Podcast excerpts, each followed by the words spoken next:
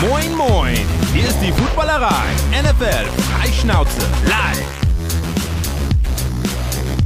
Aha. hallo, hallo, hallo. Herzlich willkommen zur Weihnachtsausgabe äh, der Footballerei an diesem zweiten Weihnachtstag. Äh, der Football Grinch ist auch dabei. Ähm, dieses, dieses christliche Fest äh, endet, heute ist ja der letzte Tag eigentlich des Weihnachtsfests, ähm, endet gleich schon mal mit einer wenig äh, christlichen Handlung der Denver Broncos. Es ist jetzt passiert, äh, endlich. Wir haben es äh, schon, schon erwartet, lange eigentlich, aber Nathaniel Hackett ist äh, gerade soeben entlassen worden bei den äh, Broncos. Das ist natürlich Thema heute.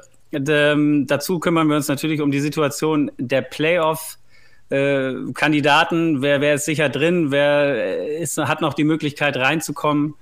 Und äh, wie sehen wir diese Chancen? Und passend zu dem Thema mit Nathaniel Hackett, den können wir jetzt von der Liste streichen, wollen wir uns auch ein bisschen mit dem, mit einem Blick in die Zukunft beschäftigen. Bei welchen Teams könnte es ähm, ja noch den ein oder anderen Trainerwechsel nach der Saison, der gefürchtete Black Monday geben. Mit dabei heute an dem, ja, diesem zweiten Weihnachtstag. Ich bin froh, dass sich jemand gefunden hat, der hier äh, mitmachen wollte an diesem heiligen Feiertag. Daniel ist dabei. Hallo Daniel, fröhliche Weihnachten. Moin, gleichfalls. Äh, fröhliche Weihnachten. Grüße nach Kalifornien. Wunderschön sieht das bei dir da aus. Ja. Ist das gar nicht warm das mit so einer Mütze im wahrscheinlich irgendwie 20 Grad warm Los Angeles? Ja, ich habe das jetzt nur kurz, ich dachte so, ein bisschen Weihnachtsstimmung, weil bei uns allen in den Bildern ist nichts von Weihnachten zu sehen. Ähm, äh, wie es sich gehört, ihr beide, Daniel, äh, lass uns erstmal Sebastian begrüßen. Guten Morgen, äh, guten Morgen, sag ich schon. Ja, bei mir ist morgen, aber bei euch ist abends. Sebastian, auch dir frohe Weihnachten. Ich hoffe, es geht dir gut.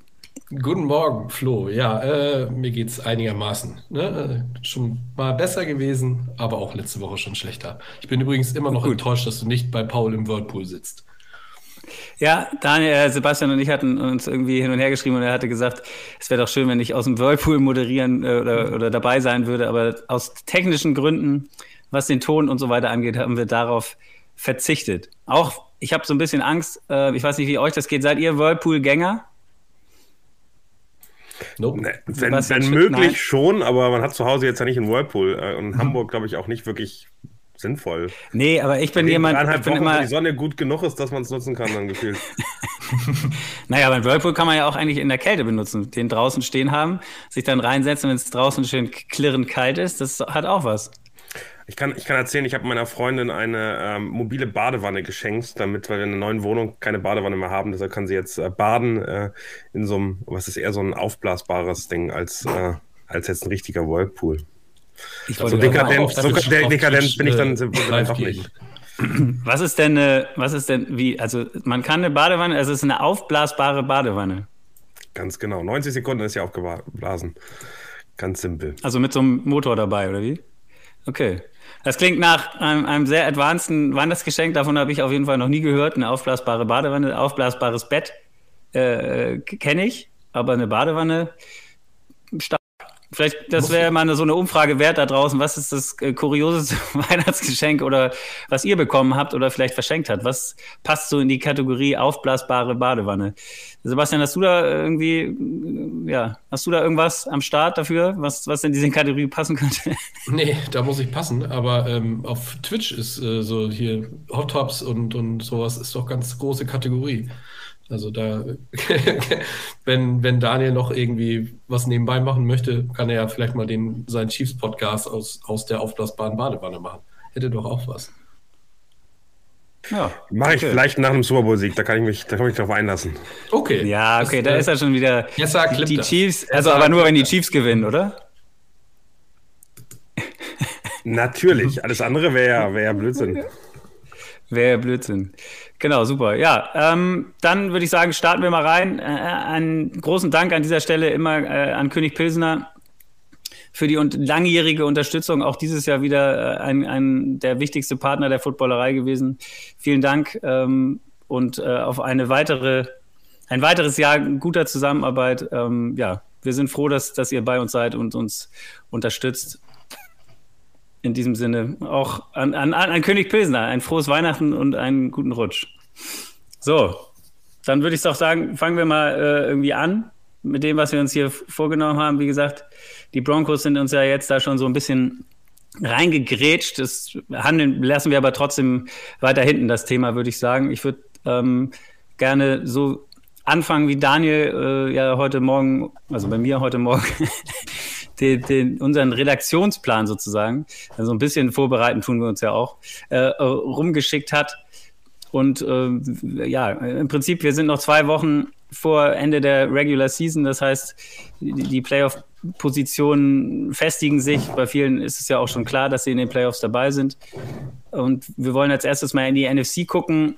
Und äh, Daniel hat es genannt, die souveränen Favoriten sind die 49ers, die Vikings, die Cowboys und die Eagles.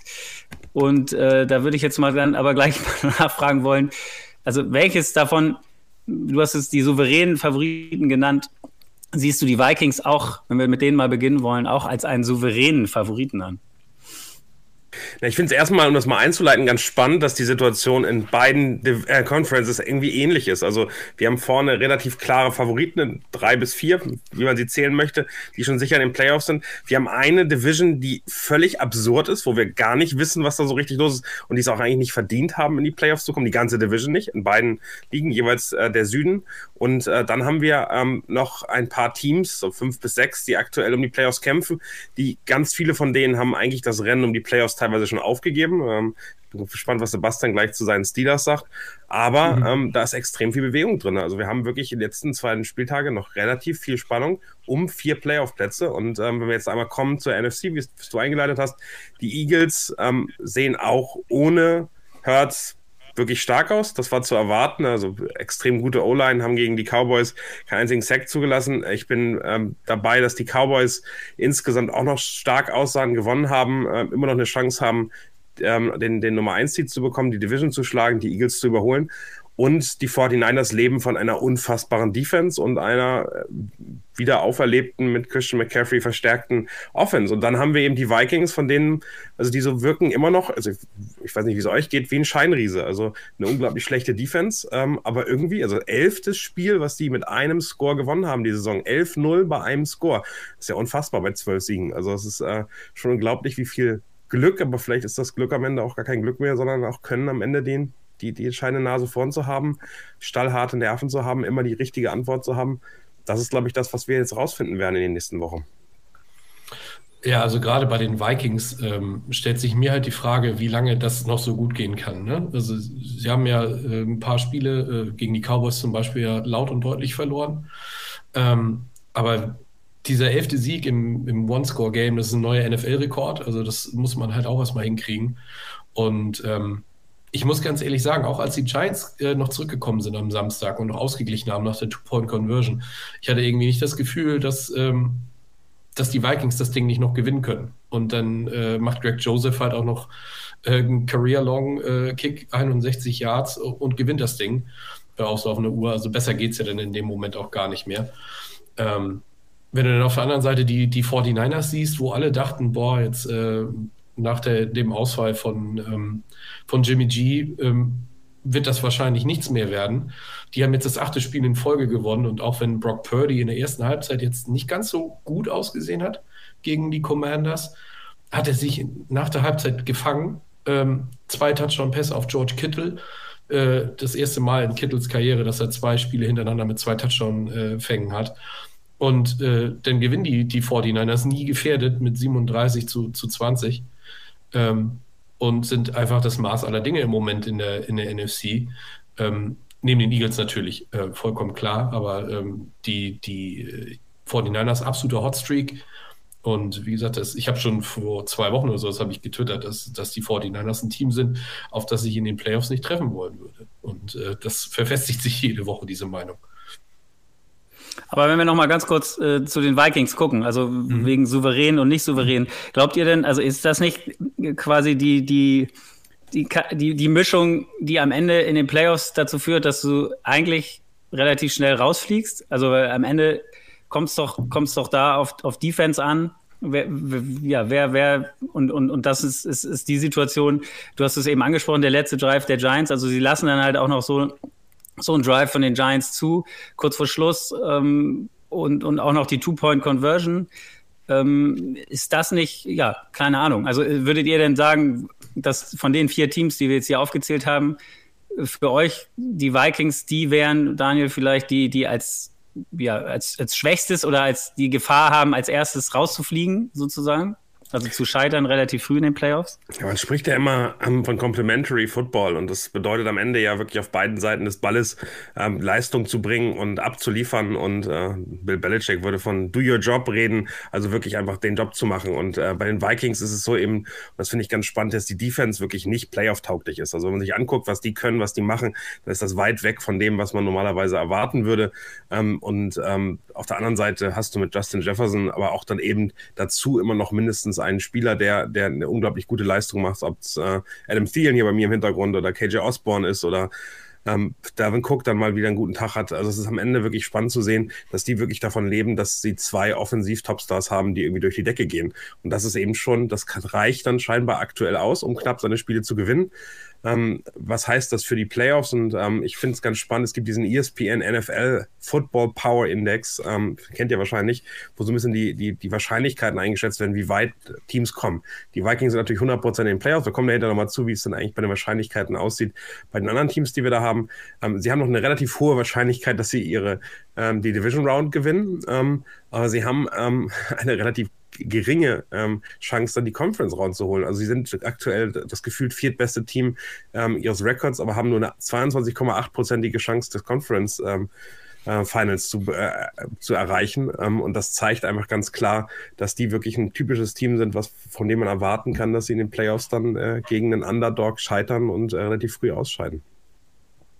Kannst, könnt ihr euch denn vorstellen, kannst du dir vorstellen, Sebastian, dass sie noch, also sie sind ja nur in der Theorie äh, oder auf Papier einen Sieg hinter den Eagles zum Beispiel, ähm, dass sie da noch einsteigen in den, in den Kampf um die, den Nummer 1 äh, Spot in der ja, NFC?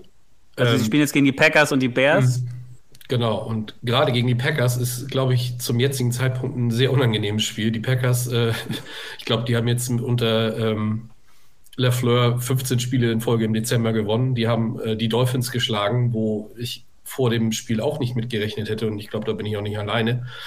Ähm, die, vor allem die Packers haben jetzt immer noch die Chance, in die Playoffs einzuziehen. Die können sich hinten rein immer noch rein sneaken und äh, auf einmal dann als Seventh Seed äh, eventuell auf die Vikings treffen ne, in der ersten Runde.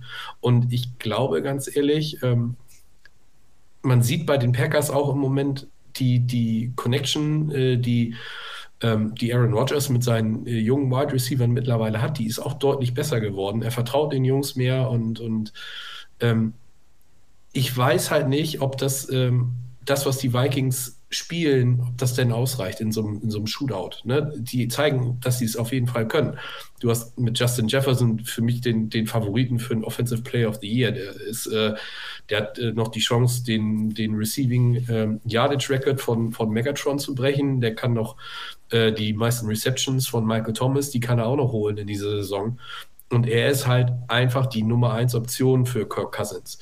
Ne, Daniel hat es schon angesprochen, äh, dahinter kommt dann immer jemand anders. Jetzt am Samstag war es halt TJ Hawkinson, der auf einmal wie, wie Kai aus der Kiste rauskam, zwei Touchdowns gefangen hat und, und über 100 Yards geholt hat. Ne, die Woche davor war es eben KJ Osborne und Adam Thielen. Die, die, die Vikings Offense ist super vielseitig, aber ich glaube, es kann sich halt wirklich rechnen, wenn du denn mal auf ein Team triffst, was die denn auch mal stoppen kann, ähm, dass du dann hm, vielleicht in, hinten raus nicht das Glück hast, dass du dann nochmal den Drive schaffst, um, äh, keine Ahnung, Greg Joseph in Field Goal Position zu bringen oder eben, dass du dann beim Münzwurf in der Overtime als erstes den Ball kriegst und dann äh, den Game-Winning Touchdown erzielen kannst. Also, das ist äh, schwer, schwer vorhersehbar, was die bei den Vikings, wo die Reise dann noch hingehen kann. Aber wenn, ich dich jetzt richtig verstehe, und ich denke mal, Daniel wird, wird ähnlicher Meinung sein, dass, wenn wir mal zu den Eagles kommen, mhm. dass die Eagles die sein werden, die den, die den First Overall ähm, Pick, wollte ich jetzt gerade sagen. Schön wär's. Hätten sie wahrscheinlich äh, den, auch den, ja.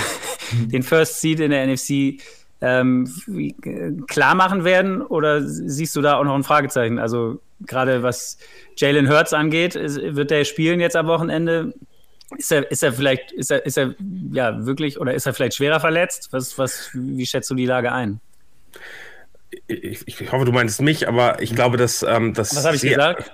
Gar keinen Namen, du warst ein bisschen. Äh, Achso, ich dachte, ich hätte kurz Daniel gesagt. Nee, nee, alles gut. gut. Ja, ja, ist gut. Äh, für mich ähm, war das Spiel gegen die Cowboys ja schon einfach stark von Gardner Minshew. Es hat sich genau das bewi be bewiesen, was, was man erwartet hat. Die haben einfach die bombenstarke O-Line, die haben ordentliche Receiver. Ähm, und Dallas Goddard ist jetzt auch wieder da, das was hilft denen sehr, neben, äh, neben AJ Brown da nochmal wirklich, wirklich äh, starke Hände zu haben plus ähm, eine Defense, die jederzeit in der Lage ist, ähm, Spiele für sich zu entscheiden. Diese massiven Fumbles, die sie dann am Ende gegen die Cowboys haben, da haben sie sich unnötigerweise um den Sieg gebracht. Die haben mit sieben Punkten geführt, die hätten das entscheiden können, wenn da nur ein, ein Turnover weniger gewesen wird. Ich glaube, gegen die Saints werden sie auch ohne Jalen Hurts gewinnen und werden ähm, direkt neuer das, ähm, diesen Nummer 1 Seed festmachen. Ich glaube, das letzte Spiel gegen die Giants, da wäre dann wieder wahrscheinlich relativ fit, aber ähm, ich glaube, sie werden ihn auch da schonen, wenn es nicht notwendig ist äh, und dann in, in die Playoffs voll reinstarten. Aber ich glaube, dass die Eagles sich das nicht mehr nehmen lassen. Also da dafür sind die Gegner zu schwach und dafür äh, sind sie am Ende auch wirklich ähm, ein komplettes Team, was, ähm, was auch mit Gardner Minshew, der einfach alles andere hat schlecht gespielt hat, dann wirklich ordentlich performen können. Ist das ein Schatten auf Jalen Hurts, wie gut die Eagles auch mit, äh, mit Gardner Minshew gespielt haben? Also für das, das MVP-Race, wenn du das meinst, äh, ist es die Entscheidung. Also ich glaube, mit einer Verletzung wirst du da keine Chance haben. Äh, am Ende ähm, hat er aber keine großen Fehler gemacht. Also ich glaube, am Ende kann man ihm das nicht vorwerfen, äh, dass er ein sensationell gutes Team hat. Ich glaube, es ist ein ordentlicher Quarterback und das war auch vorher klar. Er ist noch nicht in der Elite, in der ein Joe Burrow oder ein Josh Allen drin ist, äh, aber er ist eben wirklich ähm, sensationell für dieses Team und passt da ideal rein. Ich würde das nicht als Schatten sehen, wenn auch ein anderer Quarterback mit dem Team gut klarkommt. Das Einzige, was halt Gut. fehlt, äh, das ja. hast du auch gegen die, gegen die Cowboys, finde ich, hast du erst gesehen. Du, du hast bei Gardner Minshew natürlich nicht diese, diese Rushing-Gefahr, die, die ein Jalen Hurts eben ausgestrahlt hat. Die Defense hat sich dadurch äh, deutlich mehr darauf eingestellt, dass du eben nur äh, Miles Sanders und sowas in Check halten musst. Ähm, das hat, ich glaube, bei einem Play war das, wo Parsons komplett durchgeschossen ist und äh, das äh, Play dann schon im Backfield gestoppt hat, weil du eben äh, diese Gefahr, die, die äh, Jalen Hurts im Running Game eben auch noch mit reinbringt, äh, die hattest du nicht. Und das hast du natürlich gemerkt. Aber ähm, wenn sie jetzt, äh, wenn sie können, sollten sie ihn schonen für die Playoffs. Ähm, auf der anderen Seite gibt es ja auch genug Leute, die sagen, ja, lieber nicht schonen, damit er im, im, Rhythmus bleibt. Muss jetzt abwarten. Also die beiden Gegner, die sie jetzt noch haben, sind, denke ich, äh, ist auch vollkommen egal. Die Cowboys haben auch, die, die fahren jetzt, glaube ich, nach, nach Tennessee oder sowas zu den Titans. Also die Titans sind auch kein Team, vor dem man im Moment irgendwie Angst haben muss. Also die, die Cowboys äh, sind auf jeden Fall noch im Rennen für den, für den First Seed, aber äh, äh die Eagles da natürlich in the driver's seat. Äh, bisschen blöd, Lane Johnson ist jetzt raus äh, mit Season-Ending Injury, ähm, der ja auch ein absoluter Anker in der Offensive Line der, der Eagles ist. Äh, aber nur Regular Season Ending, oder? Also ich glaube, das ist ganz wichtig. Der soll in den Postseason, mhm. glaube ich, wiederkommen. Also ja immer, wenn du Season Ending denkst, du was ist vorbei. Mhm. Aber äh, die Formulierung war Regular Season auf jeden Fall. Die nächsten okay. zwei Spiele raus, kann mhm. aber in der Postseason wiederkommen. Weil insgesamt relativ viele Offensive Line Verletzungen dieses Wochenende. Also da war ja einiges an, an Themen, die eben äh, mal gucken, was für Auswirkungen die dann haben. Ja. Cowboys noch ganz kurz, äh, du hast schon angesprochen, Titans äh, am Donnerstag und Commanders ähm, am Ende. Ähm, ja, äh, wie seht ihr die Cowboys? Ich, ich, ich frage mich, also, sie haben in der Saison verloren gegen Packers und Jaguars, wo du denkst, das müssten sie gewinnen. Und letztes Jahr, wir erinnern uns alle an das Aus ähm, in, den, in den Playoffs gegen die 49ers, wo man auch eigentlich dachte, die, die Cowboys sind besser und schießen sich am Ende selber in den Fuß. Äh, Mike McCarthy ist auch immer so ein, so ein Kandidat, der man Spiel am Ende vercoachen kann. Äh, seht ihr die ja, ist das ein Problem? Haben die ein mentales Problem vielleicht gegen diese Gegner, die sie vielleicht unterschätzen aus irgendeinem Grunde? Oder äh, ja, haben sie diesen, diesen Bock immer drin und sind dadurch auch vielleicht in den Playoffs nicht, nicht, nicht als einer der Top-Favoriten zu zählen? Ich finde, das das komplizierteste, also in der gesamten NFL finde ich das das Team, was ich am schwierigsten einschätzen kann. Ähm, ich habe sie einmal live gesehen, direkt am ersten Spieltag zusammen mit Kutsche. Da waren sie grauenhaft schlecht, da hat sich Doug Prescott äh, verletzt. Ähm, dann haben sie ohne Doug eigentlich viel besser gespielt, als alles erwartet haben. Und ich finde, sie haben mit Doug Prescott nicht den Sprung gemacht, den ich erwartet habe. Trotzdem sind sie in dieser NFC unglaublich souverän, ähm, sind aber einfach ein Team, was, äh, was also dem ich immer noch in den Playoffs nicht so richtig was zutraue, aber ich habe gar keinen Grund dafür. Also es ist am Ende, die Defense ist eigentlich stark. Jetzt haben wir ein bisschen Probleme in den letzten beiden Spielen mit dem Pass Rush. Also da kommen jetzt nicht die Sacks, die sie davor immer erwartet haben. Im Hinspiel gegen die Eagles hatten sie vier Sacks, jetzt hatten sie gar keinen. Äh, aber auch das ist ja kein Problem. Wenn der sich wieder, wieder belebt wird, ist das alles in Ordnung. Das sieht alles gut aus. Ich glaube, deren ähm, Defensive Backfield ist ein bisschen äh, angeschlagen. Da muss man gucken, wie das, wie das weiterläuft.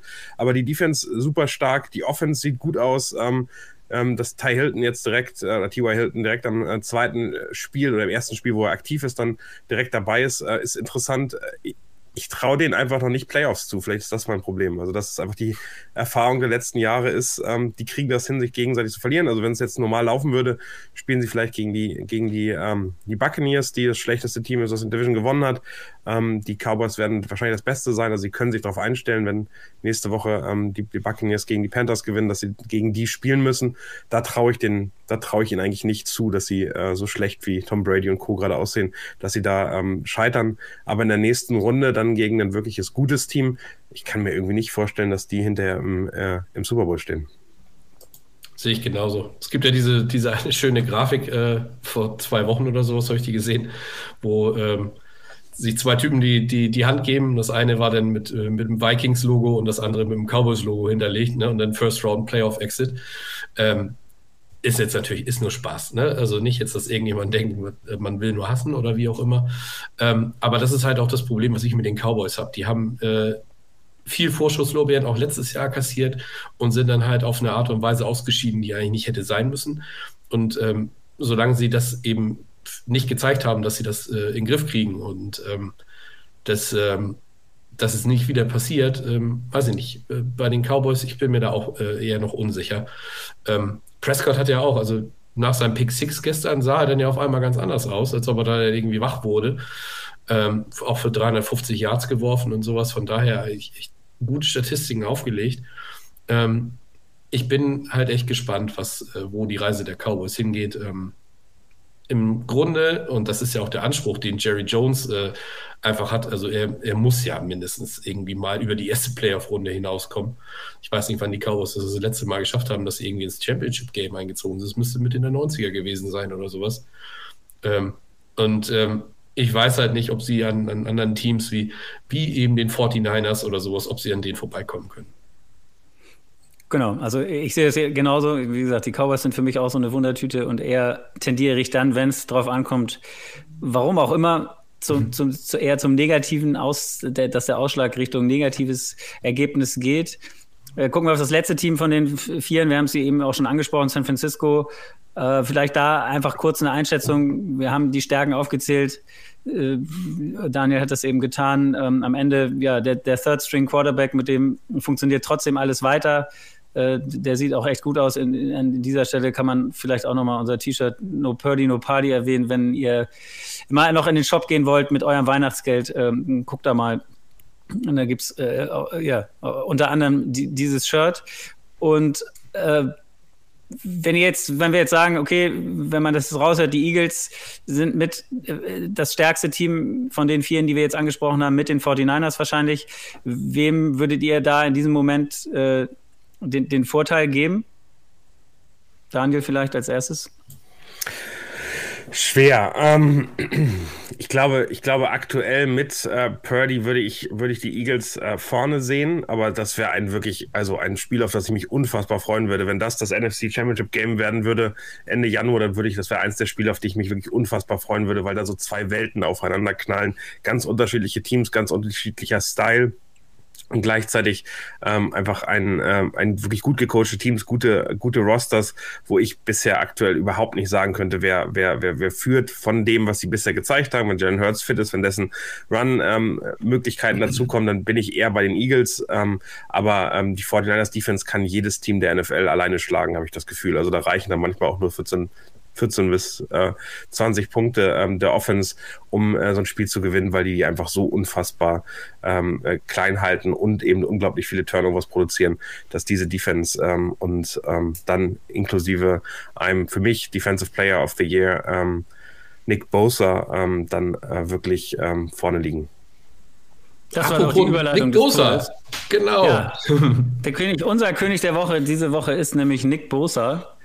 Und äh, Daniel hat es gerade schon angesprochen, er ist auf jeden Fall einer der Top-Kandidaten für Defensive Player of the Year. Ähm, hast du da eine ne Meinung zu? Warum denkst du, dass er es verdient hat in diesem Jahr? Er ist ähm, das Kernstück, das, das Herz der besten Defensive, die es, die es aktuell im Football gibt, aus meiner Sicht. Und äh, jetzt hat er, glaube ich, wieder zwei Sacks, einen Forced Fumble, äh, mehrere Tackles for Loss gemacht. Der ist ja einfach überall. Also es ist unfassbar, wenn man sich ein Spiel der 49ers anguckt und die Defense sieht und zu sehen, wie der wirklich überall aktiv ist, wie der überall einen Unterschied macht.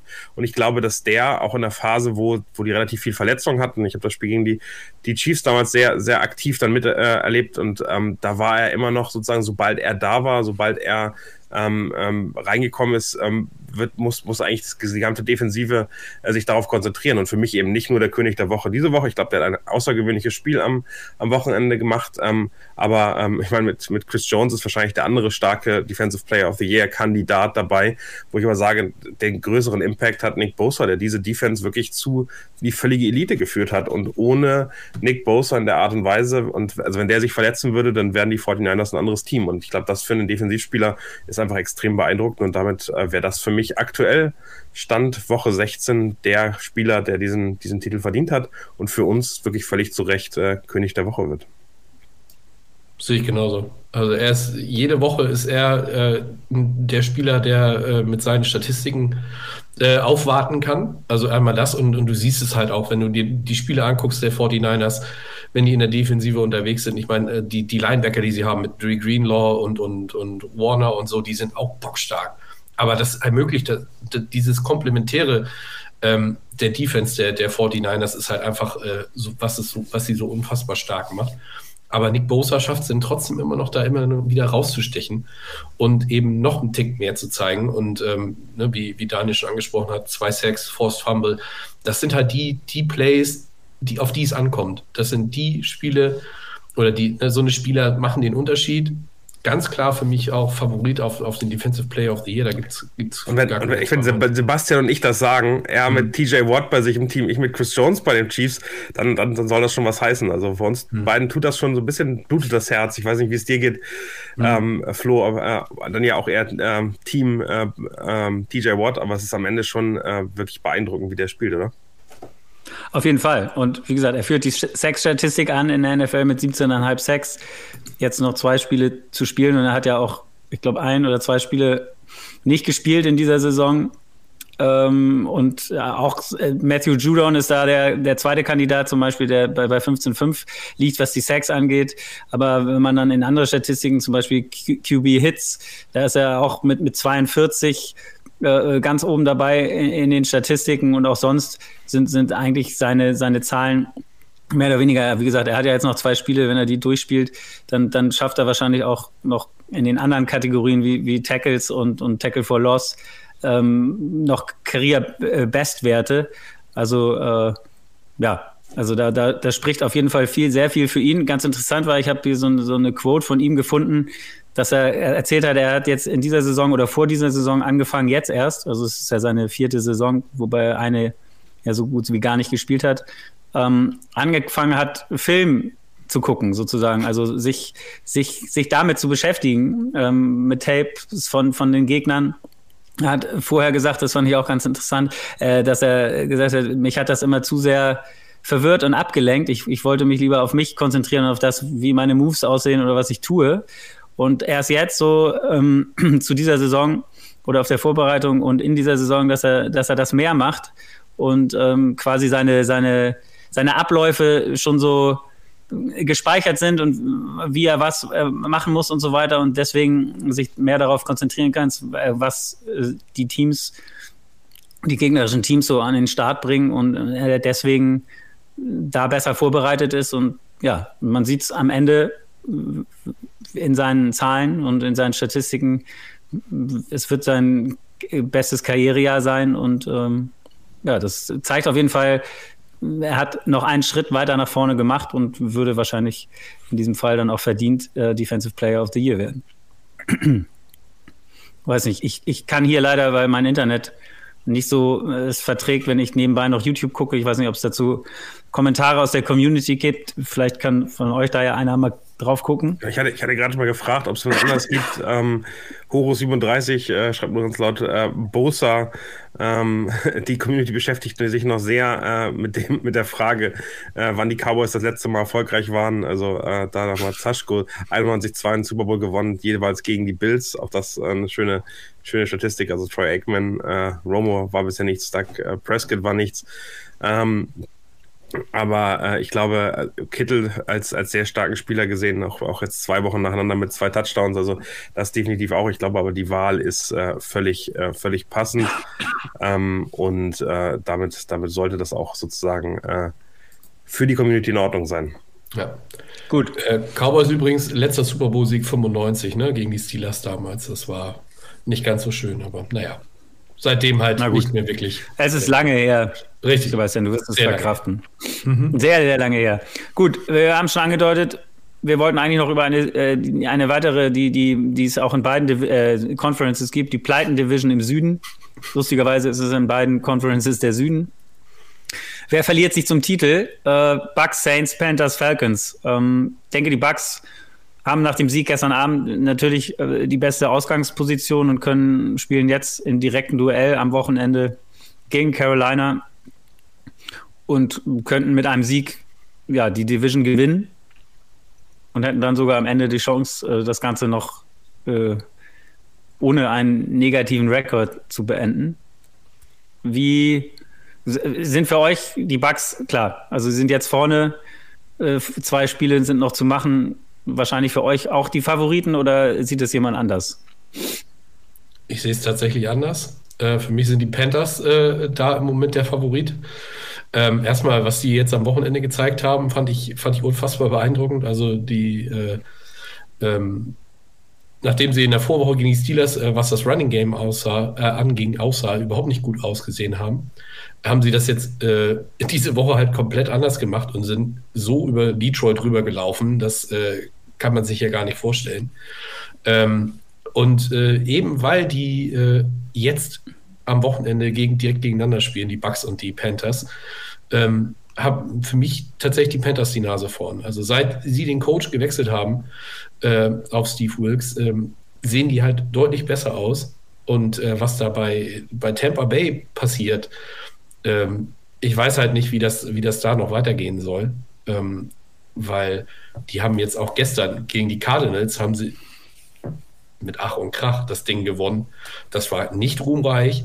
Tom Brady wieder mit zwei Interceptions. Das war das dritte Spiel in Folge mit zwei Interceptions. Das erste Mal seit 2002, dass ihm das passiert ist. Kann man jetzt natürlich, so eine Sachen kann man natürlich jetzt alles wunderbar ausgraben. Ich finde halt auch, also du hast bei ihm keine, keine Chemie mehr mit Mike Evans, der hat irgendwie drei Catches für 29 Yards bei acht Targets. Er hat nachher gefühlt nur noch auf Fournette und auf, auf White, also auf seine beiden Running Backs geworfen, weil alles andere war komplett, komplett off-target. Also das war, ich weiß nicht, also ich hatte das Gefühl, dass die, ähm, dass die Cardinals das Spiel gestern gar nicht gewinnen wollten. Ähm, und äh, im Endeffekt mussten die Bucks es gewinnen, aber so wie sie jetzt ausgesehen haben, ich glaube nicht, dass sie die Division gewinnen. Also für mich ist es auch völlig offen. Also ich glaube, das ist das äh, eigentlich das Schöne. Wir haben alle erwartet, dass die jetzt nicht sensationell stark wird, diese NFC South, aber ähm, dass sie so schlecht ist, äh, wirklich bitter. Und ich glaube, also bei den Buccaneers, ich, ich, ich würde es immer nicht nur an Tom Brady sehen. Ich finde aber, man sieht, dass Tom Brady nicht, nicht mehr ein außergewöhnlicher Quarterback ist, der Schwächen seines Teams in irgendeiner Form lösen kann, sondern der stirbt mit äh, seiner schlechten O-Line, der stirbt mit äh, den Problemen, die sie teilweise bei den Receivern haben. Ähm, und genau, also er, er spielt noch Sicherheitspässe, er reagiert darauf. Aber ähm, das ist jetzt äh, wirklich eine extrem durchschnittliche ähm, Leistung. Ich glaube, in einem starken Team mit einer guten O-Line könnte der wieder ganz anders aussehen mit seiner Erfahrung. Äh, sein Arm ist noch einigermaßen in Ordnung. Aber so wie das aktuell aussieht, glaube ich, hat er auch einfach keinen Bock mehr. Also ich kann mir nicht vorstellen, dass der richtig Lust hat, in die, in die Postseason zu gehen. Und das, das ist ganz interessant. Und dann eben direkt in der ersten Runde auszuscheiden. Also der spielt seinen, seinen Stiefel darunter. Und das wirkte auch so, dass, also wieder so, ja, okay, irgendwie mache ich das dann am Ende, äh, gewinnt dann vielleicht die Erfahrung, dann solche Spiele auch nochmal, obwohl man einfach nicht gut spielt. Aber so richtig verdient haben das die Buccaneers ehrlicherweise nicht, sondern ich würde mir auch fast die Carolina Panthers wünschen, wo einfach viel mehr Feuer, viel mehr Emotion, viel mehr Leidenschaft drin ist und wir wirklich ein Team hätten, ähm, das, das sensationell gut ist. Und dann gucken wir mal in die, in die ähm, in die Community. Ähm, da sagt Samarita auch, Panthers schaffen es. Lester Paul sagt, egal wie, aber bitte, bitte kein Brady mehr im NFC Championship Game. Ich glaube, davon ist er wirklich weit weg. Ähm, Huro 37 sagt sogar, Brady sollte in Rente gehen. Also ich glaube, dass es allen so ein bisschen geht, dass äh, wir mal wieder genug haben von Tom Brady. Ja, aber es ist, also, dass wir genug haben von Tom Brady, das ging ja allen schon so noch während seiner Zeit bei den Patriots, obwohl ich fand, dass die allgemeine Meinung es schon so war, dass es viele gegönnt haben, die auch nicht unbedingt Patriots-Fans waren oder die, äh, dass er den Titel nochmal mit den Tampa Bay Buccaneers gehört, geholt hat. Einfach als, als Spieler und äh, ich glaube auch die Reise nach Deutschland für ihn war nochmal ein, war ein sehr, ein schöner Moment in seiner Karriere und er hat sicherlich viele, viele Fans. Ich, ich, ich sehe es ein bisschen so wie Daniel, was du gerade gesagt hast. Also ich finde, die O-Line ist halt so schlecht. Gestern hat sich schon wieder einer verletzt, noch in der O-Line, der dann raus musste, der auch Season-Ending-Injury, also ich glaube, die Patellasehne gerissen hat. Ähm, ich weiß, also ich, also es gibt ja ein anderes Team, wo es ähnlich so ist. Das sind die Rams, die, glaube ich, mit, mit 14 verschiedenen O-Linern in dieser Saison schon an den Start gegangen sind.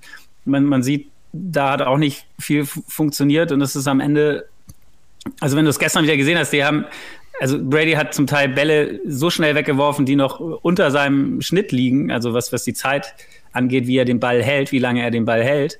Und äh, dass dann die, so, so die Pässe auf Mike Evans, die ja sonst oft tiefe Pässe waren. Mike Evans übrigens, das finde ich auch eine krasse Statistik, seit Woche vier keinen Touchdown mehr gefangen. Ist unglaublich eigentlich. Ähm, Fantasy, es tut mir unglaublich weh. Also, ja. Du hoffst immer noch, du hast ihn noch, das heißt, du hoffst immer noch, dass dann wieder was ja, zurückkommt. Ja, es ist eine Dynasty-Liga, von der habe ich ihn noch und stelle ihn noch mal brav noch weiter auf und er macht ja ein paar Yards, aber das war mal ein Top-Spieler, der irgendwie in dieser, in dieser Konstellation mit Brady, äh, also Godwin und Evans sind ja einfach nicht mehr, nicht mehr wirklich gut und äh, fühlen sich da nicht mehr gut an. Ich wollte auf Twitch nochmal neben Predel, äh, Grüße da auch, ähm, ich weiß, ein treuer Chiefs-Fan, äh, Brady hätte mal lieber nach dem Super Bowl-Win gehen sollen, dann hätte er vielleicht noch sein Ehebündchen und they call me Zorro, Brady ist meine Kindheit, aber um so zu sagen, sein Feuer ist einfach aus. Also ich finde, da genau das merkt man eben, dass, dass bei ihm schnell... Findest du wirklich, dass das Feuer aus ist? Also ich finde überhaupt yeah. nicht. Also ich finde, der brennt Doch. halt auf dem Platz. Ich meine, der der, der meckert, der schreit, der, der, der will. Genau, aber negativ, ähm, negatives Feuer. Es ist, er ärgert sich sehr, er ist sehr schnell unzufrieden. Er, also das fand ich ganz spannend, als ich ihn gesehen habe in der ersten Woche schon. Und darauf achte ich ein bisschen. Also man kann ja bei, beim NFL Game Pass das Coaching-Ding sich anmachen. Und dann siehst du auch, wie Tom Brady reagiert, nachdem er den Ball geworfen hat. Und ich finde das krass, wie schnell der sich umdreht. Also wie der, und das sehen auf dem Feld, das sehen die Zuschauer, ähm, wie schnell der unzufrieden ist. Also der wirft den Ball weg, dann dreht er sich um und ärgert sich schon, obwohl das alles noch läuft. Und ich finde, man merkt, merkt eben, dass da, ähm, und so habe ich ihn vorher nicht wahrgenommen, dass der schon irgendwie anders geworden ist. Und der versucht das immer noch. Also man muss, also überhaupt nicht, dass der auf dem Feld nicht versucht zu gewinnen. Aber ich finde, der ist unfassbar schnell frustriert. Und das ist das, was, was früher, glaube ich, anders war, wo er noch mehr Biss hatte, noch mehr positive Energie da reingebracht hatte. Und ich habe das Gefühl, dass der einfach so frustriert von diesem Team ist, so frustriert von dieser O-Line ist, so frustriert von diesem Coaching-Staff. Ich kann mir nicht vorstellen, dass der einen Tag nach der letzten Niederlage dieser Saison bei den Buccaneers bleibt. Ich kann mir vorstellen, dass nee. er noch woanders spielt, aber bei den Buccaneers wird der keinen einzigen Step mehr nach dieser Saison spielen. Glaube ich auch nicht. Also ich glaube, der, der wird auf jeden Fall wechseln oder gehen, wenn er noch weiter spielt. Trotzdem denke ich, also wenn man dann sein, sein, die letzten zwei Minuten oder was auch immer sieht, diesen letzten Drive, ähm, also das, das sieht zumindest, finde ich, für mich, du hast es ja gesagt, er hat bis auf den Platz und deswegen, ähm, ja, natürlich ist er frustriert. Ich, ich kann mir nur vorstellen, dass das einfach, also wenn auch Spieler, also ich glaube nicht, dass, dass der jetzt, dass die Chemie oder dass es so schlecht ist zwischen ihm und Mike Evans, dass er den bewusst nicht anwirft oder dass das, ähm, keine Ahnung, einfach nicht mehr funktionieren würde. Ich glaube einfach, die Situation ist zum Teil so verfahren, was die, was die O-Line angeht, dass er einfach nicht die Zeit hat oder dass sie das halt nicht an den Start bringen, kombiniert damit, dass halt das Laufspiel fehlt, eben auch zum Teil, weil die O-Line ähm, nicht da ist. Und ich glaube, es ist einfach so eine, eine, Grundsituation, die ihn komplett frustriert. Ich glaube aber trotzdem, dass er innerlich oder gefühlt den Biss hat, alles zu tun, so weit wie möglich zu kommen. Weil am Ende, also wenn er in die Playoffs kommt, dann kann er ja nur noch gewinnen. Genau das, und ich wollte gerade, bevor Sebastian, du dann dran bist, äh, einmal die Community mit reinholen. Äh, Bostons Finest sagt auf Twitch, die Giants 2007 waren auch nicht sexy. 8-8, aber reichte die 16-0 Patriots zu schlagen. Erstes Playoff-Division-Spiel als Divisional-Sieger, Heimspiel, dann kam der Ball ins Rollen. They call me Zorro sagt, seine Konzentration lässt schnell nach, finde ich. Das merkst du an den Interceptions, den Incompletes, der überwirft viele Targets. Also so meinte ich Feuer aus und Zitrone, dann in die andere Richtung. Ich muss ihn auch nicht haben, aber man kann ihn schon, man hat ihn schon oft runtergeredet, genauso wie du gesagt hast, Flo. Und er hat wieder abgeliefert. Da bin ich vorsichtig. Ähm, Predel erkennt nah und häufiger haut er den Ball den Tick zu früh raus, denke ich, aus Angst vor dem Impact. Und diese Zeit fehlt dann den Empfängern. Das ist einmal Twitch gewesen und auf, äh, auch auf, auf YouTube jetzt gerade viel Diskussion darüber, ähm, dass Lukas Schreivogel auch sagt, keiner hat so viel Playoff-Erfahrung wie Brady. Ich hoffe auf weitere fünf Jahre. Ich nicht. Und, und gleichzeitig aber sagt, Brady läuft schon in den Playoffs heiß. Man sollte ihn nie unterschätzen. Ähm, also ich glaube, ähm, ja, Lukas man kann nie genug von Brady bekommen. Da haben wir einen großen TB12-Fan, glaube ich. Hm. Wolltest du noch was sagen, Sebastian, zu dem Thema? Hm, also mich, mich erinnert das tatsächlich schon sehr an ähm, sein letztes Jahr in New England, wo die ja auch in die Playoffs gekommen sind, aber ja auch sang- und klanglos ausgeschieden sind. Und ähm, ich fand halt so letzte Woche beim Spiel gegen die Bengals fand ich sehr bezeichnend, wie er denn da ähm, am Ende des Spiels Joe Burrow gegenübergetreten ist. Das fand ich halt, also in so Momenten wirkt er teilweise nicht so souverän, wie er eigentlich sein müsste bei 45 äh, Jahren. Äh, ich hatte das Gefühl, dass er da massiv beleidigt gewesen ist, weil er das Spiel verloren hat. Jetzt ähm, ne, gegen Trace McSorley, ähm, da war er dann wieder so ein bisschen anders drauf, da war er wieder äh, deutlich entspannter. Aber ähm, wie gesagt, es ist ja nicht, dass er, nochmal auf dieses Mike Evans-Thema, ähm, es ist ja nicht, dass er nicht versucht, ihn anzuwerfen. Wie gesagt, er hat acht Targets gehabt gestern. Also das ist schon ganz weit vorne mit dabei aber nur drei Catches äh, hinbekommen. Und das ist schon so ein bisschen, wo man echt sagt, das war das, was vorher immer funktioniert hat. Und, ähm, aber da kann man das nur immer Brady, also kannst du da noch den Quarterback auf gar keinen Fall. Auf gar keinen Fall. Das würde ich nicht sagen. Aber ähm, das ist da, da kommt halt viel zusammen. Das ist genauso, ne, du hast eben die Rams angesprochen mit der Offensive Line. Bei denen war das in der Super Bowl-Saison so, dass die Offensive Line die ganze Zeit zusammengeblieben ist. Jetzt die Saison äh, ne, bei 14 verschiedenen Konstellationen ist klar, dass das dann irgendwie nicht funktioniert und dass der Quarterback dann massiv unter Druck steht. Und Brady, der ja wirklich, äh, der hat gestern auch, wie viel waren das wieder? 48 Pass-Attempts. Das ist halt, wenn man sich das mal vorstellt, das ist einfach, das ist unfassbar. Ne? Andere Teams werfen in, in, in drei Spielen keine 48 Mal und der macht das jede Woche und ähm, muss halt den Ball Aber so mit, mit eben nur so 200, 220 Yards, sondern 228 hm. Yards, glaube ich, waren es diese, diese ja, Woche. Ja. Es ist ja, da kommt viel zu wenig bei raus bei der hm. Anzahl an Würfen, die er hat, wenn man ehrlich ist. Also weil die alle genau. kurz sind, äh, weil, weil es echt viele ja. Incompletion sind. Also ich finde, äh, wenn man sich die Statistiken von Brady anguckt, dann ist das, ist das nicht mehr doll, was nicht nur an ihm liegt, definitiv hm. nicht, sondern auch an den Receivern. Aber ähm, den kann man, also wenn man sich wirklich nur die Statistiken anguckt, kann man Brady definitiv Schuld an dieser, an dieser schlechten Saison der, ähm, der Buccaneers geben ich finde, wenn man sich die Spiele anguckt, sieht es eben ein bisschen anders aus. Dann sieht man eben die Verletzungen, sieht man die Schwächen, dann sieht man den Pressure, den er kriegt. Also am Ende ist das, glaube ich, schon einfach eine unglaublich unangenehme Position. Aber ähm, ich kann mir beim besten Willen nicht vorstellen, dass sie die erste Playoff-Runde überstehen. Aber so, habe ich mir bei den Bengals ja auch nicht anders vorgestellt. Also von ja. daher.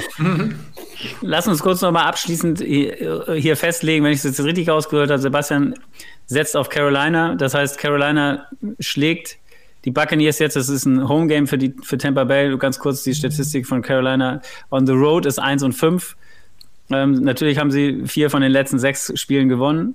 Ähm, es ist so ein, so ein, Team, wo man nicht so richtig war. Also Konstanz, wie gesagt, du hast es auch gesagt, äh, Sebastian, gegen die Steelers, das Laufspiel nicht funktioniert und sie haben verloren. Jetzt über die Lions sind sie drüber ge, ge, geballert mit über 320 Yards Rushing was schon, ich glaube, auch ein, Franchise-Record war, was, was Rushing Yards angeht in, in, in einem Spiel. Ähm, zu Steve Wilkes, dem Trainer, kommen wir später nochmal, wenn wir über die Coaches reden. Also ich, ich gehe davon aus, wir haben jetzt nur über diese beiden Teams geredet, die, den Saints, die ja gegen die Eagles spielen, wie wir eben gesagt haben, wo die Eagles die Division, äh, äh die Division, die, die Conference festmachen können, den First Overall Place. Ich will immer First Overall Pick sagen, warum eigentlich? Und den Falcons räumt ihr äh, beide auch keine Chance mehr ein, oder? Also es geht zwischen Carolina und Tampa. Ja. Also die Falcons sind, glaube ich, raus. Ähm, was ich mir ja. aber durchaus vorstellen könnte, ist, dass die Panthers zwar gegen die Buccaneers gewinnen, aber dann gegen die Saints verlieren und äh, am Ende kommen die Buccaneers doch rein. Das könnte ich mir in dieser Division, das würde einfach zu dieser Division passen, mhm. das könnte ich mir sehr, sehr gut mhm. vorstellen. Sehr gut. Ja, wird passen, das stimmt. Gut. Wer kommt okay. denn noch rein? Ja, genau. Dann lass uns da mal schnell hingrätschen. Wir sind jetzt schon sehr ja, lange ja. unterwegs und sind noch nicht mehr in der AFC. Ähm, wir haben noch fünf Teams, die um die restlichen zwei Plätze kämpfen oder um zwei Plätze kämpfen. Das sind die Giants, Commanders, Seahawks, Lions und Packers. Giants und Commanders im Moment auf den Playoff-Plätzen. Seahawks, Lions und Packers. Wenn wir jetzt mal die uns angucken, die noch, die, die Giants und Commanders können quasi ihren Plätze verlieren. Seahawks, Lions und Packers können es gewinnen, wenn wir mal mit den Teams, die es noch gewinnen können oder die noch reinkommen, an, anfangen. Seahawks, Lions, Packers. Wem traut ihr es als, oder da, äh, Sebastian, wem, wem traust du es als ehesten zu? Tatsächlich den Packers. Also Seattle ist seit, also nicht erst seit dem München-Spiel, aber die Seahawks haben so massiv abgebaut, auch jetzt im Spiel gegen die Chiefs, das war Boah, das war, ich glaube, Daniel wird es gefallen haben. Also äh, mir als neutralen Zuschauer, ähm, das war so immer, wenn sie darüber geschaltet haben, auch bitte nicht, weil äh, Seattle, das, da läuft irgendwie gefühlt gar nichts mehr zusammen. Dann hat hier Tyler Lockett gefehlt, das merkst du denn natürlich auch komplett. Und, und Gino hat äh, von seiner Magie, die, die ihm ja äh, durchaus an, angelastet wurde, äh, sehr viel verloren. Und, Magie äh, angelastet. Ja, äh, angedichtet. so, angedichtet, ja. so sollte das. Ähm, ich fand halt, also die, die, ähm, die Seahawks sind auf einem ganz äh, schlechten Weg im Moment. Ähm, ich sag, vor dem, vor dem Carolina-Spiel hätte ich die Lions auf jeden Fall noch vorne gesehen. Ähm, aber die haben jetzt eben auch nochmal ganz deutlich aufgezeigt bekommen, was, was da eben noch Phase ist. Und ähm, deswegen für mich, äh, Green Bay ist da ähm, das Team, was dann an sieben noch reinrutschen kann, weil ich glaube nicht, dass ähm, die anderen beiden Teams aus der NFC East es schaffen werden. Also entweder die, die, die Giants oder die Commanders, einer von beiden wird noch rausfliegen. Ich muss ehrlicherweise sagen, die Klarheit der Detroit Lions, ähm, die war für mich wirklich das heiße Team in der NFC in den letzten Wochen, dass die so klar gegen die Carolina Panthers verlieren ähm, und das also mit über 300 Yards äh, am Boden dann äh, auch wirklich irgendwie keine, keine wirklich äh, substanzielle Run-Defense haben. Das hat mich sehr irritiert und sehr gewundert. Ich kann mir, also ich, ich glaube, dass die Giants am Ende relativ sicher und entspannt reinkommen. Ich glaube, die Commanders, also da fangen jetzt auch schon wieder eine nächste Quarterback-Diskussion an. Carson Wentz am Ende reingekommen für Taylor Heineke. Mal mhm. gucken, was, was das noch wird, das sehe ich nicht. Ich würde es den Seahawks gönnen, aber es wirkt so, als wäre ähm, als wäre Geno Smith einfach so ein bisschen entschlüsselt worden. Also am, am, Anfang der Saison konnte ihn keiner so richtig fassen, keiner wusste, wie er eingesetzt wird von Pete Carroll. Und jetzt habe ich das Gefühl, jetzt äh, ist es schon so, dass die Gegner wissen, wie sie mit ihm umgehen, ihn, ihn containen. Ähm, ist natürlich auch einfacher geworden durch die vielen Verletzungen der, der Receiver. Ähm, also auch Marquise äh, Good, Goodwin sah ja nicht gut aus. Also das war ja am Ende auch eher so eine 50 Prozent der war er aber so wie du in den letzten Tagen wahrscheinlich unterwegs, äh, Sebastian, also wirklich gut mhm. angeschlagen. Ähm, und ähm, wenn man dann sieht, ähm, wer, wer, könnte es noch machen, Lions und Packers, hätte ich vor dem Spieltag Lions gesagt, genauso wie du, Sebastian, jetzt bin ich bei den Packers. Ähm, das ähm, ist schon äh, bitter am Ende. Also das äh, ärgert euch ein bisschen. Also hätte ich mir anders gewünscht. Weil du die Packers nicht willst oder weil du lieber die Lions gesehen hättest? Ach, weil wir doch alle Lions-Fans sind, nach der, nach der Dokumentation vor der Saison, nach dem, was da passiert ist, nach Amon Ross and Brown als dann irgendwie deutschen Spieler, der auch dabei ist. Ich finde, also die Lions in den Playoffs, das wäre einfach ein total schönes Cinderella-Story gewesen. Aus dem Nichts sich jetzt dahin hin entwickelt, mit einem weinenden Coach, mit äh, unfassbaren äh, Szenen. Und für die Packers und für Aaron Rodgers ist das doch so Business as usual. Also zum 27. Mal spielen die eine scheiß Saison und kommen irgendwie wieder in die Playoffs rein, weil er am Ende im Dezember zaubert ähm, und das alles irgendwie zusammenkriegt, das wäre irgendwie, also das wäre für mich jetzt, also ich denke da in Geschichten und für mich wäre die Geschichte der Detroit Lions sehr viel zauberhafter. Da bin ich Seht ihr denn, also wenn ihr das Spiel von gestern immer nehmt, der Packers, also mhm. das ist doch am Ende auch kein Spiel, was die Packers gewinnen, sondern was die Dolphins verlieren, oder? Also auf jeden Fall. Ist, ist es naja, wirklich. Also, also, also, also, das Spiel haben, haben die Dolphins nicht verloren, sondern das Spiel hat Tour verloren. Und der hat ja eben Egal, die Szene, die, die Szene haben wir ja gesehen, ja eine böse, also scheinbar gab es da ja fast eine Concussion. Also der ist ja richtig krass mit dem Kopf nochmal kurz vor der Halbzeit hingeknallt. Und das war am Ende das Glück, dass die Defense das dann auffangen konnte. Drei Drives nacheinander eine Interception machen, das Spiel kannst du eigentlich nicht mehr gewinnen. Ich weiß nicht, ob es da Statistiken gibt, aber ähm, das ist eigentlich nicht machbar, wenn du so krass Turnovers produzierst. Und äh, da haben sie Glück gehabt, aber sie sind eben auch so gut, dass sie sowas dann nutzen können gegen so ein Team. Und jetzt, also ja, gut, diese drei Interceptions waren ja wirklich wilde Interceptions. Also wenn es so ist, dass er sich vielleicht nochmal am Kopf verletzt hat und eine Concussion hatte oder äh, Symptome davon, weil das war ja jetzt nichts davon, äh, was contested war oder irgendwie so, eine, sie waren ja direkt dem Gegner, dem Gegenspieler das Ding hingeworfen. beziehungsweise vielleicht auch in die Würfe gelockt worden und dann das gut gemacht von den Packers. Aber ich sag mal, bis zu dem Fumble von äh, Mostard war es, glaube ich, waren die Dolphins ja ganz klar das dominierende Team und auf dem Weg zu, zu, den nächsten Punkten.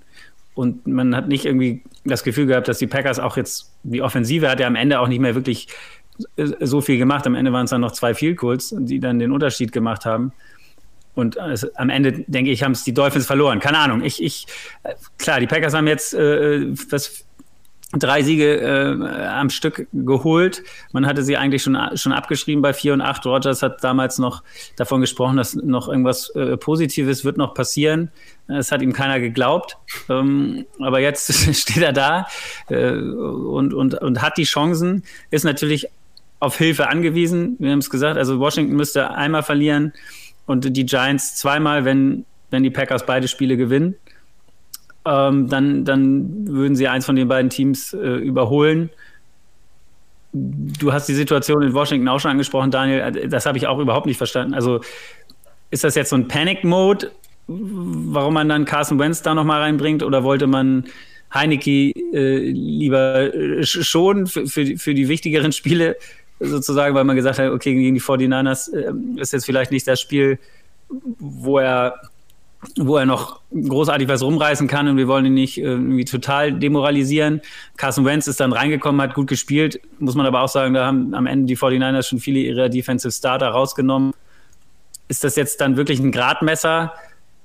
Oder sind die da so, also man hat jetzt heute eine Meldung gelesen, dass sie ähm, bis Mittwoch entscheiden wollen, wer, wer spielt am Wochenende für Washington. Das, das deutet da eher darauf hin, dass es halt nicht so war, dass man ihn schonen wollte, sondern dass es wirklich sich jetzt nochmal drüber nachgedacht wird, wer denn der, der bessere ist, um, um diese Quad, äh, um die, die Playoff-Teilnahme zu sichern.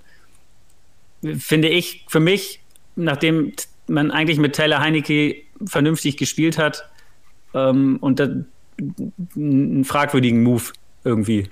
Also bringt für mich mehr Unruhe rein, als dass es irgendwie dafür sorgt, dass man jetzt fokussiert in, die, in das letzte Spiel geht oder diese zwei wichtigen Spiele geht. Daniel, ja. hast du eine Meinung dazu? Oder was machst du erstmal? Fang du gerne an. Ja, also dem, den Move habe ich jetzt auch nicht verstanden. Also so, es, es, Heineke sah jetzt nicht Weltklasse aus, aber auch nicht Vollkatastrophe. Ähm, und wie gesagt, gegen so eine Defense äh, die, der 49ers, da kannst du halt auch mal schlecht aussehen. Ähm, dass sie Wentz reingebracht haben, ich weiß nicht, ob sie ihm, ihm einfach nochmal so ein bisschen auch das Gefühl äh, von, von Game Action geben wollten. Ähm, ich ich könnte es nicht verstehen, wenn sie jetzt äh, wirklich sagen, wir gehen äh, wieder auf Carson Wentz, weil ähm, du musst halt einfach mal gucken, äh, dass der Heineke, der hat ja den, den Commanders eben auch Spiele gewonnen und hat sie auch in, den Spielen drin gehalten. Also die standen ja auch, keine Ahnung, wie waren sie am Anfang, 1 und 6 oder was auch immer und sind jetzt halt eben immer noch im Playoff-Contention. Also das wäre ein Move, den ich äh, einfach nicht nachvollziehen könnte. Das wäre einfach nur, um zu sagen, ja, unseren teuren teuren Starter, äh, den müssen wir jetzt einfach, äh, müssen wir jetzt auch nochmal wieder reinwerfen.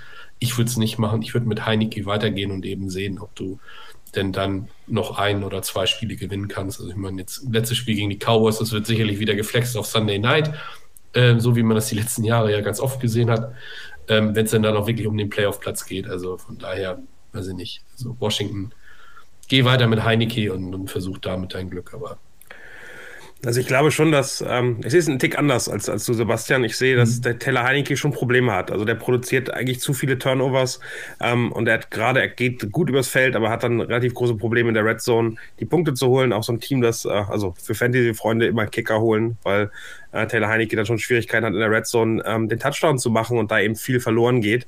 Äh, von daher Carsten Wentz wirkt dann, glaube ich, ein bisschen souveräner, hat, hat dann teilweise mehr Erfahrung und hat einfach ein völlig unterschiedlicher Quarterback-Typ, der, ähm, wenn man gucken möchte, jetzt in den letzten zwei Spielen, ob er vielleicht dann für die Playoffs einen, einen besseren, bessere Upside hat, weil er eben den Ball besser verteilt, sicherer ist, keine Interceptions äh, produziert und dann eben vielleicht auch wieder lange Bälle produzieren kann, dann kann ich es mir vorstellen. Gegen die 49ers ist es eigentlich nur gemein. Ähm, aber sie haben Glück gehabt, dass, dass die Spiele für sie so ausgefallen sind. Ich finde, die, die Commanders können einfach am Ende relativ viel Schwein haben, weil sie spielen jetzt einmal gegen, gegen Cleveland. Das, glaube ich, traue ich denen zu, auch zu gewinnen. Das ist wirklich relativ offen. Und sie spielen danach dann eben gegen die Cowboys, die wahrscheinlich keinerlei Veränderung ihrer Position mehr erreichen können. Das heißt, die könnten wirklich ihre Starter schonen. Und dann spielt man eben gegen so ein, so ein halbstarkes äh, Dallas-Team, wo man ähm, dann die Playoffs sicherstellen kann. Das wäre so wirklich bitter, wenn, äh, wenn am Ende die Lions oder die Packers rausfliegen können, weil die Commanders gegen eine ähm, zweitklassige Cowboys-Mannschaft ähm, spielen. Also das äh, könnte echt noch ein bisschen Drama ähm, halt. Mal gucken, was da passiert. Könnte natürlich auch im Sinne der Cowboys sein, so die Packers aus den Playoffs rauszuhalten, wenn sie um nichts anderes mehr spielen. Also ich finde, das auch ein legitimer Punkt, äh, über den man zumindest äh, hinter verschlossenen Türen nachdenken nachdenken kann. Wenn, du hast jetzt die Gegner angesprochen, Cleveland, Dallas für Washington, die Packers spielen gegen die Vikings und Lions. Haben wir vorhin schon drüber gesprochen. Da, das heißt, da trauen wir den Packers zu, dass sie beide Spiele gewinnen. Ganz kurz, Sebastian. Ja, traue ich zu. Definitiv. Ich glaube, das letzte Spiel gegen die Lions am letzten Spieltag, das wäre für eins, was ich gerne geflext hätte, weil ich das wirklich spannend finde, da auch zu sehen, wer am Ende gewinnt, aber das äh, definitiv zuzutrauen. Also die Packers sind ja gerade wirklich heiß gelaufen, ähm, auch wenn die Ergebnisse nicht ganz so aussehen, aber verglichen zum Anfang, das könnte echt gut funktionieren ähm, und wären, glaube ich, ein unangenehmer Playoff-Gegner dann. Genau, die Giants spielen gegen die Colts zu Hause und in Philly. Da könnte es eine ähnliche Situation geben, wenn Philly jetzt gewinnt äh, am Wochenende und den, den, die Conference den First Seed festmacht. Ich habe es geschafft, äh, äh, ja, das einmal richtig zu betiteln. Äh, die Colts sind sicherlich schlagbar für die Giants. Das heißt, wenn sie den Sieg holen, wären sie dabei und auch wenn Philly ähm, ja, seine Starter restet, sicherlich da auch nochmal eine gute Chance, einen Sieg einzufahren. Das heißt also, wir ja, also um es einmal abschließend zu sagen, Giants bleiben, glaube ich, für alle drin. Äh, Washington ist der Wackelkandidat. Wenn wir uns festlegen wollen, kann ja auch die Community einmal abstimmen. Glaubt ihr eher, dass Washington drin bleibt oder dass, die Washington, dass Washington es nicht schafft? Ich gebe gleich eine wollen Antwort, dann, was kommt. Ja, wollen wir dann mal rüber zur AFC wechseln, jetzt wo es schon, ähm, wo die Tagesschau gleich anfängt. Mm. ähm, die Top 3 in der AFC, äh, die, die noch um den First Seed kämpfen, sind die Bills, die Chiefs und die Bengals. Äh, Daniel ist da natürlich äh, von uns allen hier am, am direktesten involviert, als, als großer Chiefs-Fan. Glaubst du, im Moment sind die Bills vorne durch den direkten Vergleich gegen die Chiefs. Äh, wen siehst du am Ende auf dem ersten Platz in der Conference? Also ich glaube, das stärkste Team der drei sind aktuell die Bengals. Also wenn ich, wenn ich sagen muss, welches Team macht mir gerade am meisten, in dem Fall dann Sorgen, aber auch Spaß, wenn man sich anguckt. Ich finde, die Cincinnati Bengals spielen einen unfassbar starken Football in den letzten Wochen. Ich glaube aber, dass die Chiefs am Ende den, den Nummer 1 Seed bekommen, weil die Bengals einfach die Bills in der, im nächsten Spiel schlagen werden und damit hochrutschen. Also die Chiefs haben am Ende der Saison und jetzt rückblickend auch in der ganzen Saison schon Glück mit ihrem, ihrem Schedule der ähm, jetzt wirklich nochmal nett ist. Die Broncos äh, jetzt äh, zu Hause am Neujahr mit einem neuen Coach und auf der anderen Seite dann ähm, äh, im, im letzten Spiel ähm, auch, auch dann wieder die Raiders, die auch nicht mehr viel zu gewinnen haben und eigentlich da auch nicht mehr wirklich viel, da reden wir auch noch drüber über Coaches, ähm, nicht mehr viel zu reißen haben. Von daher ist das, glaube ich, wirklich ein nettes Endprogramm. dass das Spiel Bengals gegen Bills äh, jetzt am Ende der Saison mit so viel Bedeutung ist, äh, finde ich sensationell. Also da freue ich mich sehr drauf nächste Woche. Das ist wirklich dann mein, mein Highlight-Spiel. Ich glaube, ich nehme sogar Urlaub am Dienstag, damit ich das nachts live gucken kann. Stark. Dann kannst du ja ins Frühstücksei kommen. Reden wir nochmal drüber. ja, ja, ja, ja, okay, okay, okay. Ähm, Daniel, wie, äh, Sebastian, wie siehst du es? Ja, ähnlich wie, wie Daniel. Also das Einzige, was mich so ein bisschen gewundert hat, tatsächlich, ähm, dass die, dass die Bengals ähm, die, die Patriots nochmal so haben rankommen lassen. Also, dass sie in der zweiten Halbzeit offensiv hier gar nichts mehr gemacht haben, nachdem sie zur Halbzeit mit 22-0 geführt haben. Äh, und danach sah äh, es dann auf einmal doch so aus, als ob die Patriots das Spiel doch noch drehen können. Ähm, das hat mir so ein bisschen, so ein bisschen Sorgen gemacht. Ähm, auf der anderen Seite ähm, waren es die bei den Bills ja genauso. Die haben in der ersten Halbzeit gegen Chicago nicht so sonderlich äh, gut ausgesehen und haben dann äh, nach der Halbzeit auch nochmal richtig aufgedreht.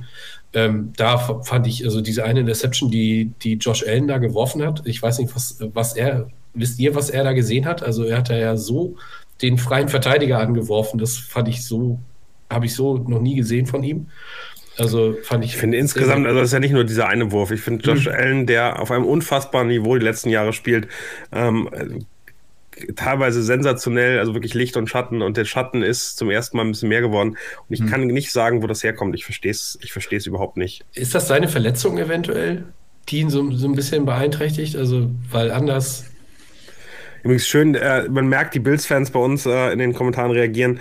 Gudi Blödsinn, die Bills haben die meiste Luft hinten raus. Ähm, äh, Zaschko vom, äh, von der Bills Mafia Germany sagt direkt hier, ich würde man, er, also er glaubt auf jeden Fall, dass die äh, Bengals platt gemacht werden von den Bills. Also das ist äh, schön zu sehen, dass da schon sehr viel Bills-Fans äh, dabei sind. Aber ich also würde mich auch in neue Richtung äh, fragen, wie seht ihr aktuell Josh Allen? Was ist mit dem los? Weil, also ich kann ich kann es dir nicht sagen, Sebastian. Ich habe mhm. versucht zu verstehen, was da los ist. Ich habe ein bisschen reingelesen. Ich glaube, die Verletzung ist nicht der große Teil, aber irgendwie wird so ein bisschen angezweifelt, was, was Josh Allen da gerade macht.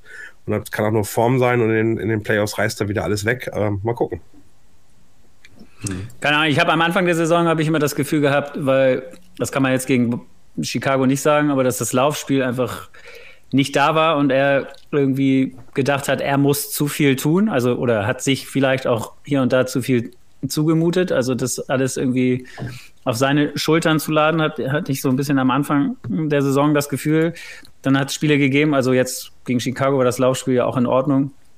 Devin Singletary gut performt und, und der andere, jetzt fällt mir gerade der Name, ähm, Cook, oder? James Cook, genau. Mhm. James Cook, genau. Bruder von Devin Cook. Ähm, genau. Die ja, die ja da gut performt haben und besser geworden sind. Ich hätte dann gedacht, wenn das Laufspiel, das war ja auch in ein paar Spielen vorher schon äh, am Start, dass das dann ihn entlasten wird und diese, diese Fehler vielleicht verschwinden oder diese, diese Inter Interceptions. Sind sie jetzt irgendwie nicht. Und das hat mich auch, also ich habe irgendwie das gleiche Head-Scratchen wie ihr da, weil, weil es irgendwie nicht so richtig, nicht zu greifen ist. Also ähm, ich weiß es nicht, aber irgendwie manchmal, ob, ob ihm irgendwas zu Kopf gestiegen ist, jetzt mal so ganz platt formuliert, ob er irgendwie denkt, er muss äh, immer die, die schwierigere oder den, den, diesen Pass werfen. Ich weiß es nicht. Also ähm, ob er sich selber zu viel Druck macht. Also ich glaube, einmal Lukas Schreivogel. Spannend, ja. Lukas Schreivogel gesagt, Bills sind zu eindimensional, sie leben zu sehr vom Laufspiel von Josh Allen. Das war jetzt ja in den letzten beiden Spielen dann nicht mehr so. Also am Ende haben die das Laufspiel ja auch in, in Bewegung bekommen. Ja, genau. Ja, Zaschko sagt, der Wurf war eigentlich auf äh, James Cook adressiert, war gnadenlos überworfen. Aber genau das, also er wirft einfach Sachen, die er früher, glaube ich, nie geworfen hat. Ich habe das Gefühl, er riskiert teilweise mehr, als er früher riskiert hat und ist eher sicher gegangen. Ähm, und ähm, genau, das Gleiche am Anfang der Saison habe ich das Gefühl gehabt, er läuft noch mehr. Ich, das hat er ein bisschen reduziert, was ich verstehen kann aus dem Verletzungsrisiko heraus. Aber ich, ich, ähm, ähm, ich glaube, die Situation der AFC ist einfach unfassbar mit diesen drei Teams und vielleicht will er auch einfach da mithalten. Aber äh, aktuell ähm, sehen Mahomes und Burrow auf gleichem Niveau ein Stück besser aus als, äh, als Josh Allen. Und das könnte in den Playoffs eine Entscheidung sein. Wenn man sich die drei Teams anguckt, kann es gut sein, dass das einen Unterschied macht. Also ich, ich könnte mir halt vorstellen, dass der Kopf eine Rolle spielt. Einfach im Sinne von, die Bills waren, glaube ich, vor der Saison haushoher Favorit. Ähm, er ist immer in der MVP-Diskussion mit, mit dabei gewesen.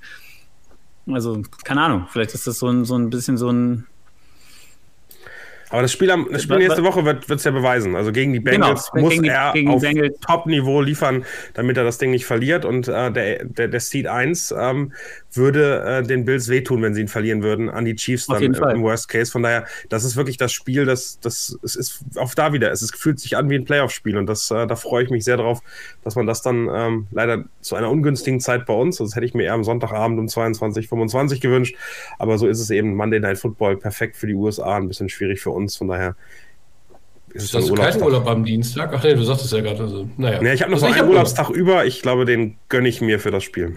Ja, glaube ich, gut, gut Das, das nenne ich Commitment. Auf jeden mhm. Fall. Ähm, ist ja ein Urlaubstag dafür zu opfern. Ganz kurz einmal die Gegner. Also die Bills spielen noch gegen Cincinnati und die Patriots. Auch kein Selbstgänger, äh, ein Division-Duell am Ende. Auch wenn die Patriots sich jetzt zweimal selbst in den Fuß geschossen haben in den letzten beiden Spielen gefühlt. Die Chiefs schon gesagt, das leichteste Programm auf dem Papier gegen die Broncos und die Raiders. zu Hause gegen die Broncos bei den Raiders dann am Ende. Und die Bengals auch kein einfaches Programm, Bills und Ravens. Also da muss man auch sagen, ähm, auch ein Division-Duell äh, am Ende gegen die Ravens, wo es theoretisch noch um den, je nachdem wie das Bengals-Bills-Spiel ausgeht und wie die Ravens dann am Wochenende jetzt spielen, könnte es da noch um den Division-Titel gehen. Also das sind nochmal auch für die Bengals äh, zwei harte ja, äh, Spiele auf dem Weg in die Playoffs, wo man sicherlich nochmal einen, einen guten Formcheck zu sehen kriegen kann.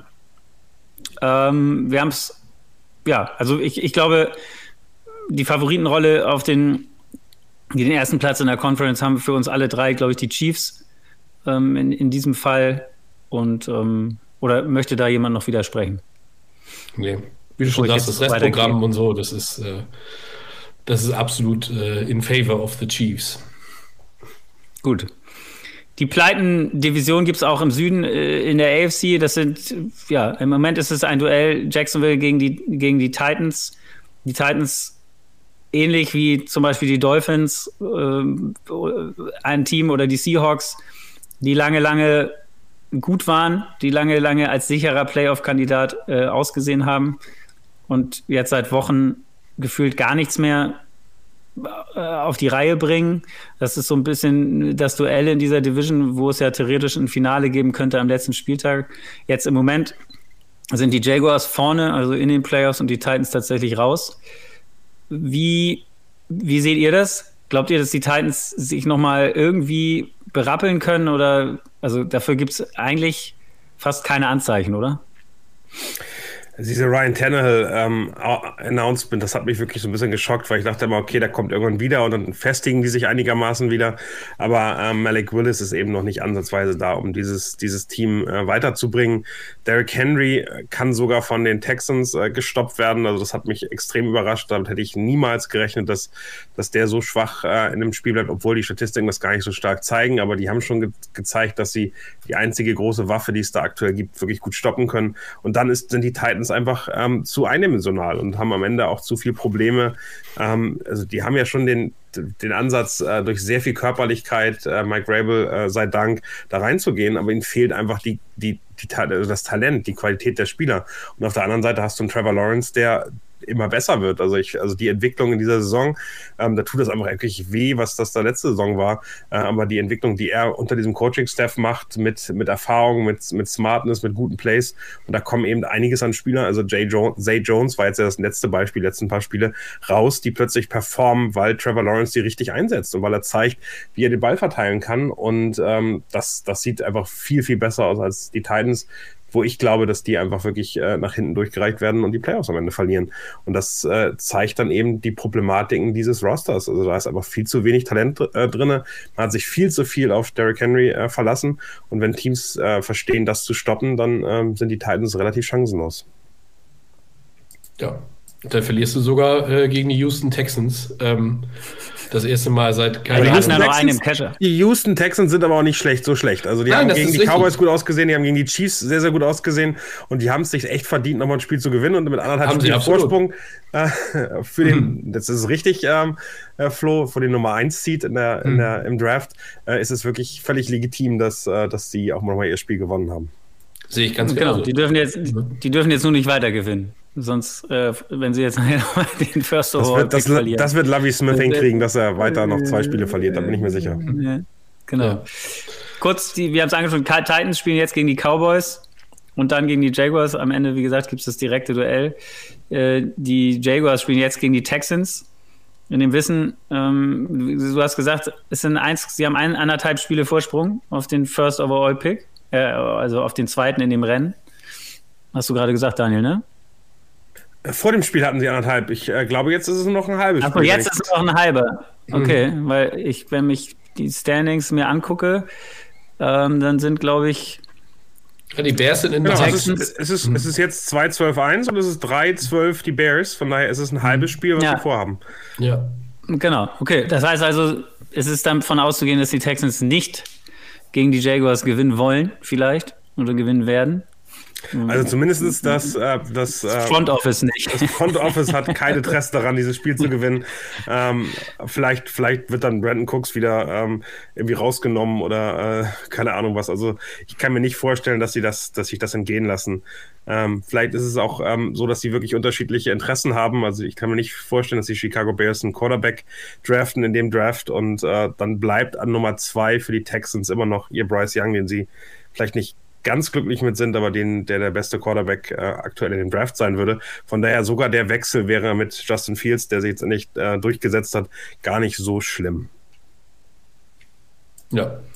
Chicago Ja, hat sich also- nichts. Aber Halt, ich muss wär- ganz ehrlich sagen, Also Ja. für, für mich, ähm, du darfst halt eben auch nicht vergessen, dass die Jaguars, also mit, mit, die, dass die Texans kein Interesse daran haben, das Spiel zu gewinnen, das mag sicherlich sein, aber ich glaube kaum, dass die, die, die Texans diesem Jaguars-Team im Moment überhaupt gefährlich werden könnten. Das, das sehe ich einfach nicht. Also, so wie Jacksonville sich äh, stabilisiert hat über die letzten Wochen, und ne, Trevor Lawrence hast du angesprochen, Zay Jones hast du angesprochen, Evan Ingram, der auf einmal anfängt, Bälle zu fangen, wie, wie ein Geisteskranker.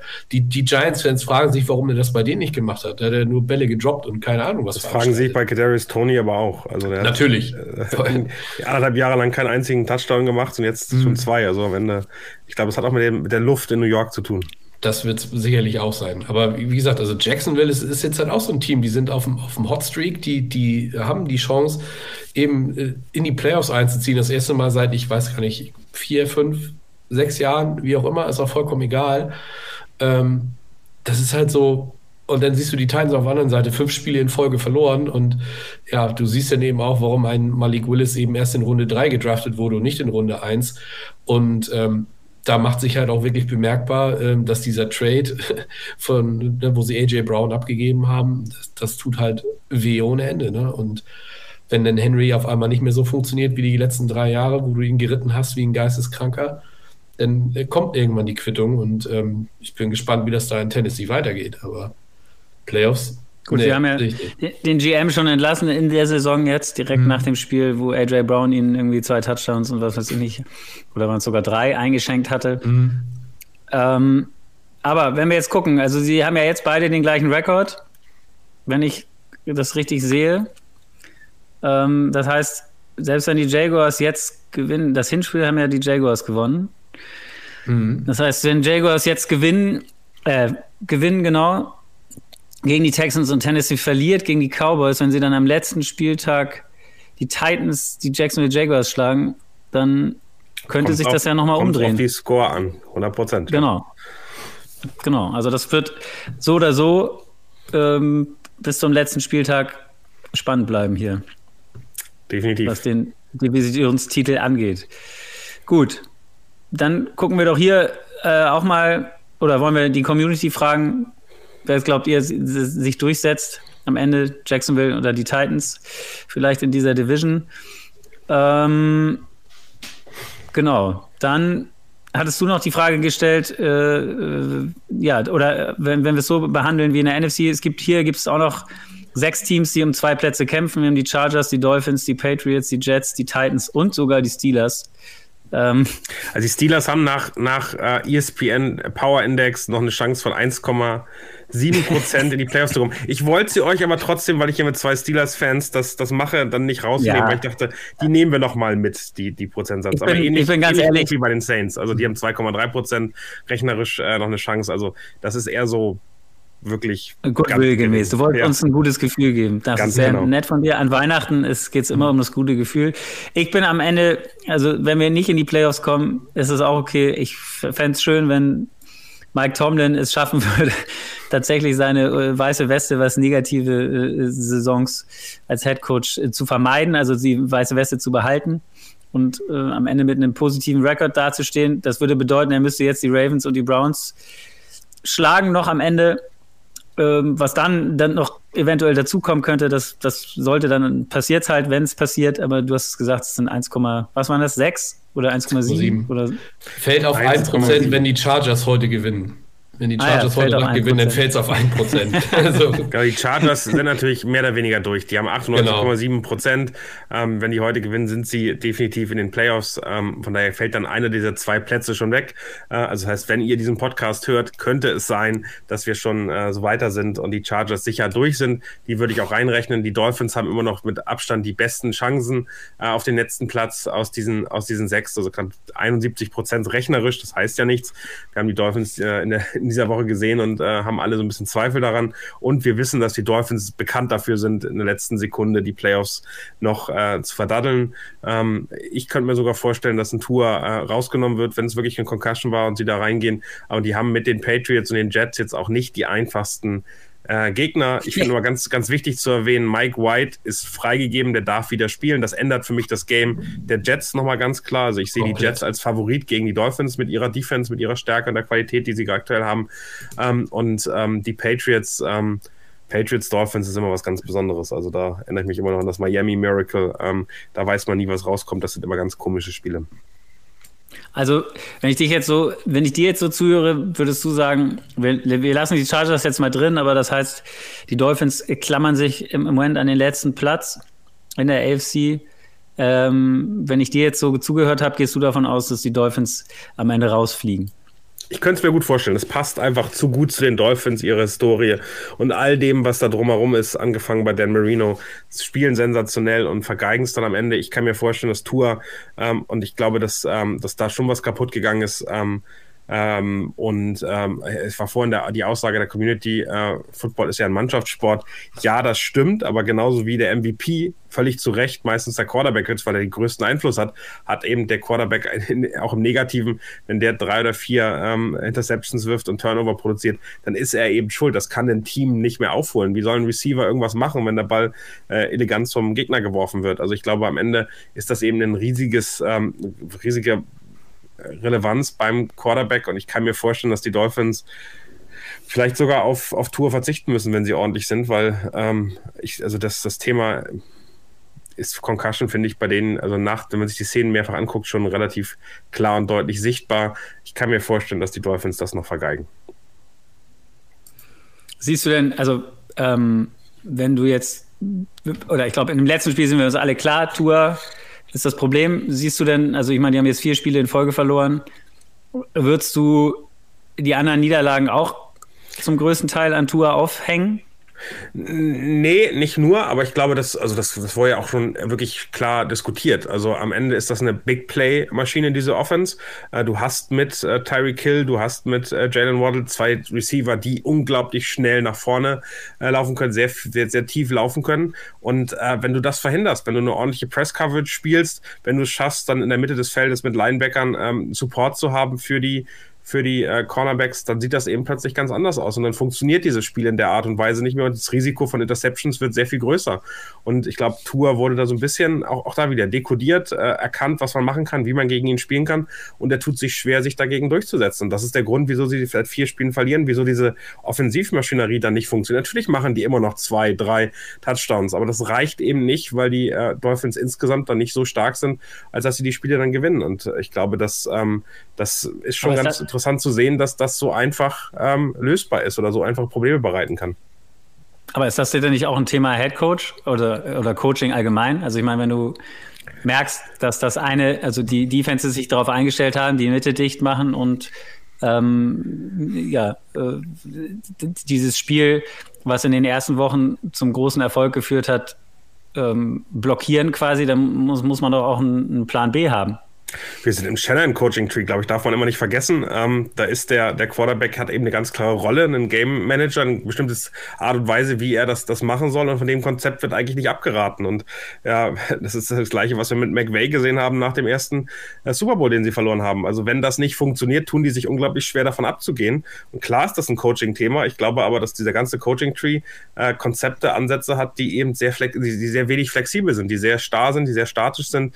Äh, und äh, dass er dann sich schwer tut, damit Lösungen zu finden, passt einfach zu diesem ganzen Coaching-Tree. Okay, Sebastian. Hm? Ich, na, du musst dich jetzt festnageln, wer von denen, ja. ähm, sagen wir, die Dolphins fliegen raus? Mhm. Oder bist du nicht dieser Meinung? Also, so wie es im Moment bei den Dolphins läuft, würde es mich wirklich nicht wundern, wenn sie noch rausfliegen. Und dann bin ich äh, ja ein bisschen äh, parteiisch. Äh, bin ich natürlich nicht für die Steelers. Das wird nicht passieren, das ist auch vollkommen okay so. Aber die New York Jets. Ich möchte, dass die New York Jets. Parteiisch und dann aber die New York Jets, finde ich schön. Ich habe bei parteiisch ja. an die Pets gedacht, aber. Nee, nee, nee. Das, also die Patriots sind auch so ein Team, was ähm, das, da läuft auch so viel verkehrt. Ähm, das, die werden das auch nicht schaffen. Und ich hoffe ganz einfach, dass die Jets jetzt mit Mike White in den letzten beiden Spielen das noch schaffen, das Ruder rumzureißen und in die Playoffs zu kommen und äh, diese ähm, wirklich lange Zeit ohne Playoffs äh, zu beenden. Also das hätten die, hätten die Jets jetzt einfach verdient. Kurz der Einwurf übrigens, die Community hat ganz klar gesagt, Jackson, äh, Jacksonville Jaguars werden es schaffen äh, mhm. gegen die Titans. Um da einmal die, die Info an dich weiterzuleiten, Flo.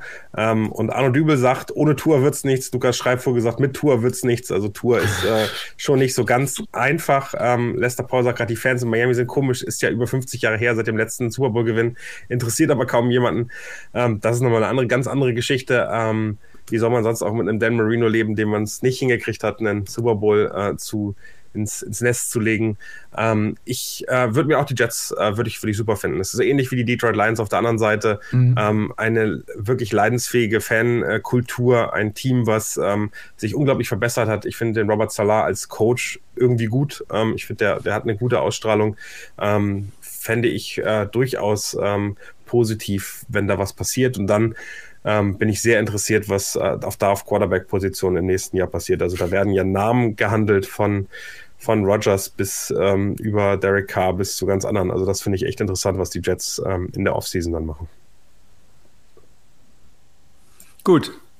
Das heißt, äh, wenn ich das richtig verstehe, wären für dich die Jets mit Mike White auch der größte Favorit, wenn wir jetzt von diesen. Der Favorit sind immer noch die Dolphins. Ich kann mir gut vorstellen, dass sie es verhauen und dann wären die Jets das Team, äh, was mit Mike White wirklich eine gute Chance hat, reinzukommen.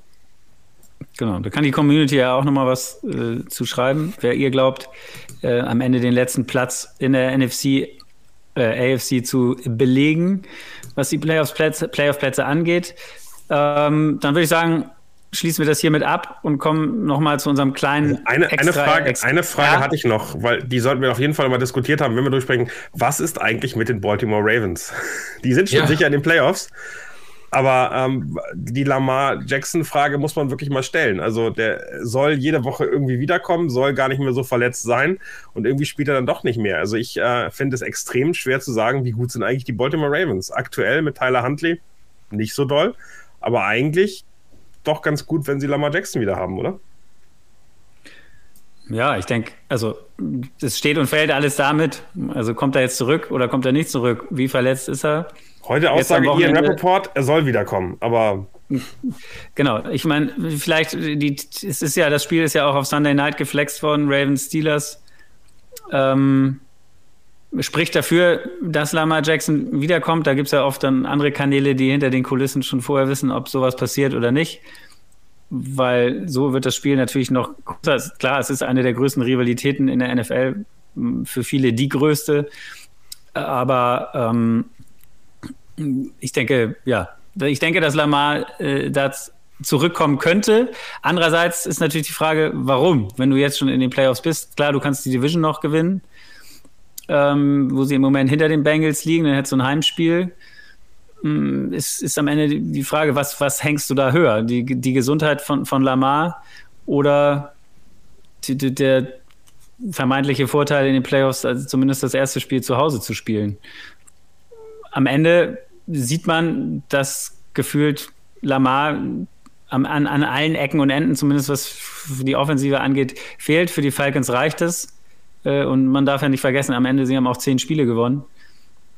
Ähm, ich glaube schon, dass das ich finde das schön, dass du die Gesundheit von, von, Lamar ansprichst. Der hat doch keinen Vertrag mehr. Also am Ende ist die Gesundheit vielleicht den Baltimore Ravens auch nicht mehr ganz so wichtig. Gut, das ist, das ist dann auch noch eine Frage. Natürlich, das hängt dann am Ende auch damit zusammen, was, was planst du für die nächste Saison? Also wirst, willst du Lamar Jackson behalten oder nicht? Äh, das schwört ja schon, ich glaube, seit zwei Jahren. Dieses Thema äh, hängt schon über den Ravens. Am Ende ist noch verstärkt worden, sicherlich durch den, durch den Vertrag, den ein gewisser äh, Watson in Cleveland bekommen hat, wo sich auch erst noch mal herausstellen soll, sollte. Da bin ich echt wirklich mega gespannt auf die nächste Saison. Einfach nur leistungstechnisch, was, also das könnte ja der größte Bast, keine Ahnung, schlechteste Vertrag der NFL-Geschichte werden. Also, dass der Russell Wilson schlägt als Bast-Vertrag, das glaube ich nicht. Ich glaube es auch nicht. Also dafür oh. tut, nee, nee, glaube ich wirklich nicht. Ja, aber ich finde, da, ich finde, da muss man nochmal einen Unterschied machen. Also ich glaube, Nathaniel Hackett hat am Ende sich von Anfang an in der Saison so dermaßen disqualifiziert. Und da ist sicherlich sehr, sehr viel in dem Team auch kaputt gegangen, wenn man sieht, wie oft es da Sideline-Diskussionen und alles Mögliche gab. Natürlich hat Russell Wilson seinen, seinen, ähm, seinen, seinen Share, den er da tragen muss, aber äh, keine Ahnung. Also ich hoffe, er sagt nächstes Jahr oder Let's Ride wird beerdigt äh, am Ende dieser Saison oder man, man hört es nie wieder. Aber ähm, ich würde da zumindest noch nicht so weit gehen und zu sagen, ähm, dass, dass das schon der größte Bast ist. Sie, sie konkurrieren, sagen wir es mal so. Also mhm. zwischen den beiden äh, äh, entscheidet sich äh, das und das wird sich wahrscheinlich dann in der nächsten Saison herauskristallisieren. Aber, aber mal ehrlich, ähm, ein Lamar Jackson passt doch sonst nirgends hin, oder? Für einen, für ihn, einen wie ihn musst du ja die komplette Offense ausrichten. Sehe ich gar genau. nicht. Der Mizorro hat das, hat das gesagt, das stimmt, aber das können ganz viele und das Interesse an so einem, so einem Quarterback haben ja einige. Also ähm, ich glaube, da, da wird es schon ganz klar Interessenten geben, die auch viel Geld für Lamar Jackson ausgeben. Und man sieht eben auch, dass die Baltimore Ravens äh, mit Lamar Jackson äh, fallen, sobald der nicht da ist. Also es gibt wenig Teams, die so tief fallen. Also ich ähm, natürlich äh, werden die Bengals und die Chiefs und äh, wer auch immer auch anders aussehen und die könnten das nicht so locker wegstecken wie die 49ers. Aber ähm, ich glaube schon, dass ein Lamar Jackson ähm, ein Team zu einem Contender machen kann, ähm, wenn er nicht da ist. Und Tyler Huntley, der eigentlich ähnliche Trades auch hat, der auch laufen kann, ist dann eben weit weg von ihm. Und ich, ähm, das ist eben spannend zu sehen. Ähm, die Baltimore Ravens könnten für mich, wenn Lamar Jackson topfit wiederkommt, wirklich einer der Überraschungen in den Playoffs sein. Und äh, dann deutlich vielleicht nochmal in diese Phalanx dieser drei Top-Teams, Bengals, Chiefs, äh, Bills eintreten und äh, uns überraschen. Da finde ich aber, aber Lamar Jackson hat bisher in seiner Karriere in den Playoffs auch noch gar nichts gezeigt. Ja, äh, damals in seiner MVP-Saison sind sie in der ersten Runde sang- und klanglos rausgeflogen. Das ist halt, das zieht sich die ganze Zeit durch, durch Lamar Jacksons Karriere, ne? dass er in der Regular Season durchaus performt, aber sobald es in die Playoffs geht, dass dann diese, diese Reise auch ganz, ganz schnell vorbei ist. Und ähm, die Ravens hatten gestern, oder jetzt hatten jetzt am Wochenende den ersten Wide Receiver Touchdown seit Woche 4. Also die haben ja gar nichts auf Wide Receiver. Und dass die Offense steht und fällt mit Lamar Jackson ist vollkommen klar. Und vielleicht hast du jetzt auch mit Absicht dem Tyler Huntley noch ein paar Spiele gegeben, um dir einfach mal anzugucken, ob er eventuell für nächstes Jahr die, die, die Antwort sein könnte. Weil äh, wir sind uns, glaube ich, darüber einig, dass, dass äh, ein Lamar Jackson vertragstechnisch sicherlich in eine Region vorstoßen wollen wird, wie sie Russell Wilson und auch die Sean Watson bekommen haben. Ist, bist du eben als Baltimore, bist du bereit, das, das zu machen? Bisher waren sie es offensichtlich nicht, weil sonst hätten sie ihm schon lange einen neuen Vertrag geben können. Haben sie nicht gemacht. Ne? Also du hast natürlich noch die Option nächstes Jahr Franchise-Tag, wie auch immer. Aber ähm, ich glaube, das lässt Lamar Jackson nicht mit sich machen, aber ich will die Community nochmal einbeziehen, weil dir wirklich, da wird wirklich wertvolle Aussagen. Mhm. Ähm, äh, Lukas Schreivogel, Lamar Jackson und die Ravens sollten sich trennen. Diese Combo gewinnt keinen Super Bowl. Arno Dübel sagt, Lamar ist eine Preisfrage und ich finde den, den, den, den Vorschuss finde ich ganz schön. Arno Dübel sagt auch, Broncos traden für Lamar, verkaufen Haus und Hof. Ähm, Russell Wilson dann äh, in Baltimore nächste Saison, finde ich auch sehr amüsant. Äh, Lukas Schreivogel, Lamar zu den Panthers würde mir gefallen. Und mhm. Sayed sagt eben, das Argument, Lamar passt nicht zur Offense, ist so wie der Ferrari passt nicht in die Garage. Wenn du ihn kriegst, nimmst du ihn. Also da ja. sehr, sehr schöne Aussagen, äh, finde ich, finde ich super, dass ihr dabei seid und mitmacht. Auf jeden Fall. Gut. Also, wir sind uns, glaube ich, alle einig, das Schicksal der Ravens in dieser, äh, in den Playoffs oder mit dem Rest der Saison wird eng verbunden sein mit der Rückkehr von, von Lama Jackson. Wobei Tyler Huntley, finde ich, der letztes Jahr hat er ja auch schon, war das letztes Jahr hat er auch schon einige Spiele gemacht. Ähm, da sah er, finde ich, besser aus als, oder hat es irgendwie besser funktioniert als in dieser Saison. Ähm, mal sehen, wie sich das da entwickelt. Dann würde ich sagen, lass uns noch kurz äh, über das Thema, das wird uns sicherlich ja auch dann nächste Woche oder übernächste Woche nochmal beschäftigen, aber nochmal so, so ein kleiner äh, Blick auf die, die heißen Stühle in der NFL, so zwei Wochen vor Ende der Saison, kann man, glaube ich, da schon mal einen Blick drauf werfen. Der erste ist ja jetzt schon abgefackelt. Quasi ähm, Denver hat Nathaniel Hackett entlassen. Sicherlich auch seit Wochen, Monaten fast von Anfang der Saison gefühlt einer der Top-Kandidaten auf auf die Entlassung äh, gewesen. Wenn man, wenn man sieht, wie die Konstellation in Denver ist, dass, dass er geholt wurde, noch von einem, von einem Owner oder einem Konsortium, wie auch immer man, man diese Owner-Gesellschaft im Moment bei den Broncos bezeichnen will, die da noch nicht für verantwortlich waren. Ähm, dass er da also auch keinen Rückhalt äh, durch die Owner irgendwie spürt wahrscheinlich oder hat, äh, sich am Anfang schon, schon vercoacht mit vielen komischen Entscheidungen, auch was Time Management und so weiter angeht, sich da noch jemanden dann dazugeholt hat, der ihm da beraten sollte und bei den Spielen dafür sorgen sollte, dass das besser läuft, der dann irgendwann das Offensive Play Calling abgegeben hat. Ähm, also schon eigentlich während der Saison mehr oder weniger degradiert wurde und jetzt das eigentlich nur der logische finale Schnitt war nach diesem 51 zu 14. Ähm, einfach vielleicht auch gesagt, okay, das ist jetzt, jetzt haben wir das erreicht, 51, 14, auf Wiedersehen. Schlimmer kann es nicht mehr werden und wir, wir, wollen nicht das Risiko eingehen, dass er am Ende noch zwei Spiele gewinnt, vielleicht, äh, aus irgendeinem Grunde womit dann die Diskussion vielleicht schwieriger eine wird. Schöne, aber eine schöne Aussage. Lass uns, lass uns sicherstellen, dass wir ihn jetzt feuern, damit er nicht noch performt und wir am Ende dann in der Diskussion reinkommen. ja, genau. Also, ich meine, klar, wenn du so verlierst mit 51 gegen die Rams, die jetzt auch eine beschissene Saison spielen, Baker Mayfield sah aus wie ähm, ja, Reborn Superstar äh, so, MVP geworden. Ja, also MVP. Nickelodeon. genau. Aber, aber, aber also, also, ich glaube, das ist logisch. Also, Nathaniel Hackett passte nicht zu Russell Wilson. Der hat aus, ähm, aus Aaron Rodgers einen besseren Quarterback gemacht, der weniger Risiken eingegangen ist, der sehr viel smarter gespielt hat. Aber die passten überhaupt nicht zusammen. Das war nicht gewollt und das war, das war, eigentlich hätte man von Anfang an, das macht man dann nicht, ihn immer raus, rausnehmen sollen. Hat am Ende jetzt drei Spiele von 13 gewonnen. 2,31 äh, Winning äh, Ratio, das, das reicht nicht für die NFL und auch nicht für die Erwartungen, die die Broncos haben. Äh, ich ich gehe mal weiter durch mit anderen Kandidaten, weil ich habe ja die Liste vor mir liegen. Arizona Cardinals. Bleibt Cliff Kingsbury aus eurer Sicht der Coach der Cardinals? Nein. Ich möchte jetzt schon ein bisschen mehr hören, wieso nicht, Sebastian? Ähm, es ist ja auch im, also es war ja wohl auch im Gespräch, dass er von sich aus äh, zurücktreten könnte. Ähm, die Chemie, äh, die ähm, er mit den, mit den ähm, entscheidenden Figuren in Arizona hat, die ist wohl nicht da. Also sowohl mit Kyler Murray als auch mit dem Owner, als auch mit dem, mit dem GM. Das passt wohl alles irgendwie überhaupt nicht mehr zusammen. Und du siehst halt auch bei, bei den Cardinals, seit, du siehst da keinen Fortschritt. Du, du hast dir einen Cliff Kingsbury geholt ähm, als einen äh, ja, innovativen College-Coach, der aber einfach in der NFL nicht funktioniert. Du kennst ihn noch von, von, von Texas Tech, wenn ich mich jetzt nicht ganz stark täusche, ne? Ähm, genau. Und ähm, der hat halt irgendwie, also ich fand, dass sie ihm überhaupt einen neuen Vertrag gegeben haben. Es hat überhaupt keinen Sinn gemacht. Und äh, ja, er hat eben, er hat eben eine ganz klare Offensivgedanken, äh, diese ganze Air Raid Offense, ähm, mhm. die natürlich extrem funktioniert, wenn du sehr schnelle, sehr gute Receiver hast, ähm, den Quarterback hast, der den Ball eben auch so weit spreaden kann und viel werfen kann.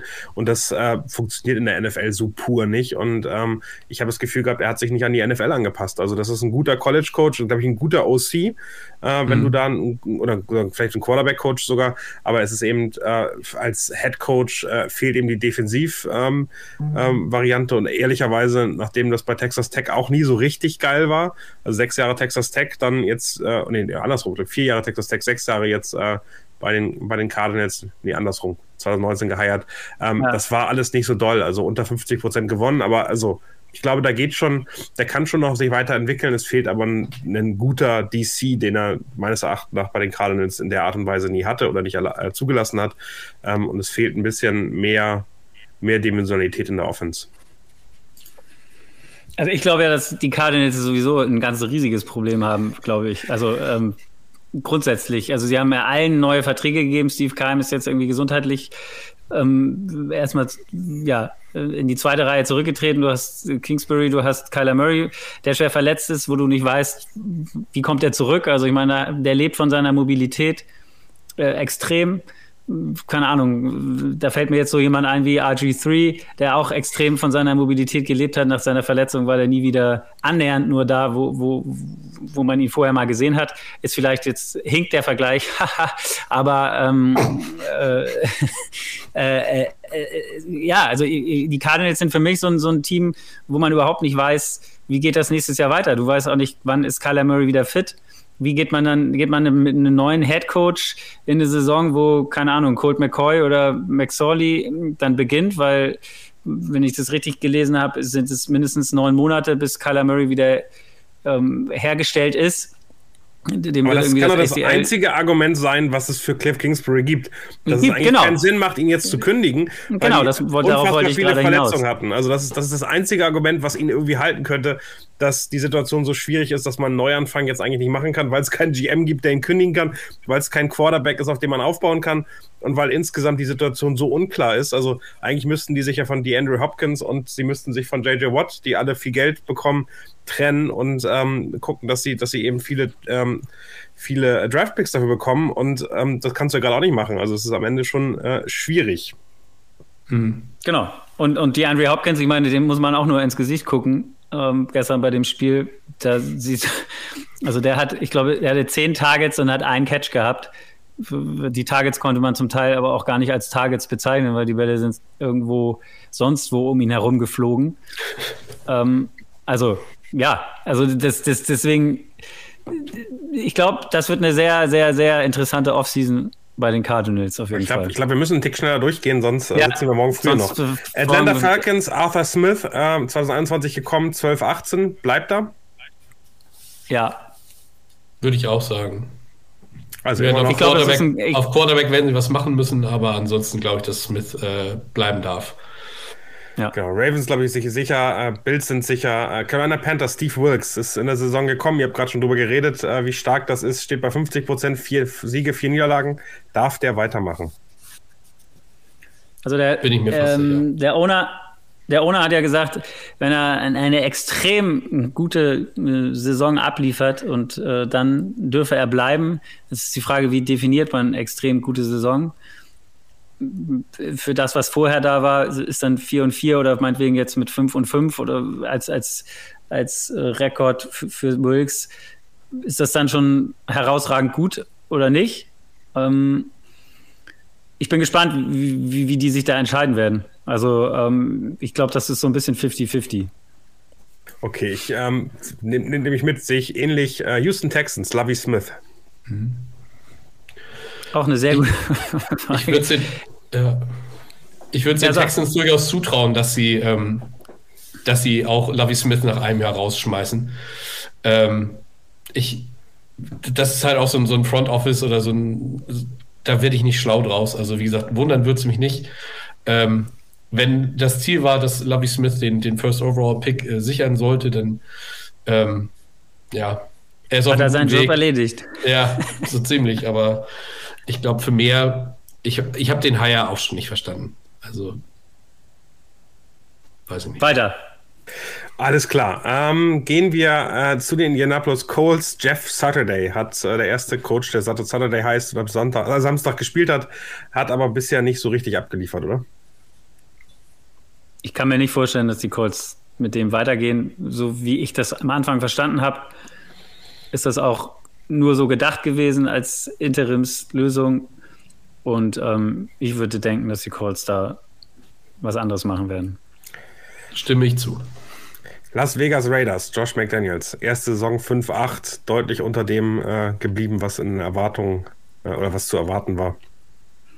Haben wir nicht am Anfang der Sendung, haben wir, glaube ich, so die Frage gestellt, Coach oder QB? Oder ich habe mir das zumindest hier hingeschrieben.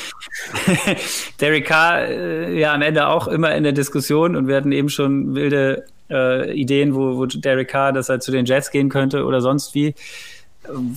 Finde ich auch schwierig. Also man denkt so, okay, McDaniels hat noch nie, oder das ist noch nie, da, wenn er irgendwo hingegangen ist, er hat ja dann auch schon mal seinen Rückzieher gemacht, aber noch nie richtig abgeliefert als Head Coach ähm, äh, auf der einen Seite kann ich mir nicht vorstellen, dass sie ihn nach einem Jahr rausschmeißen.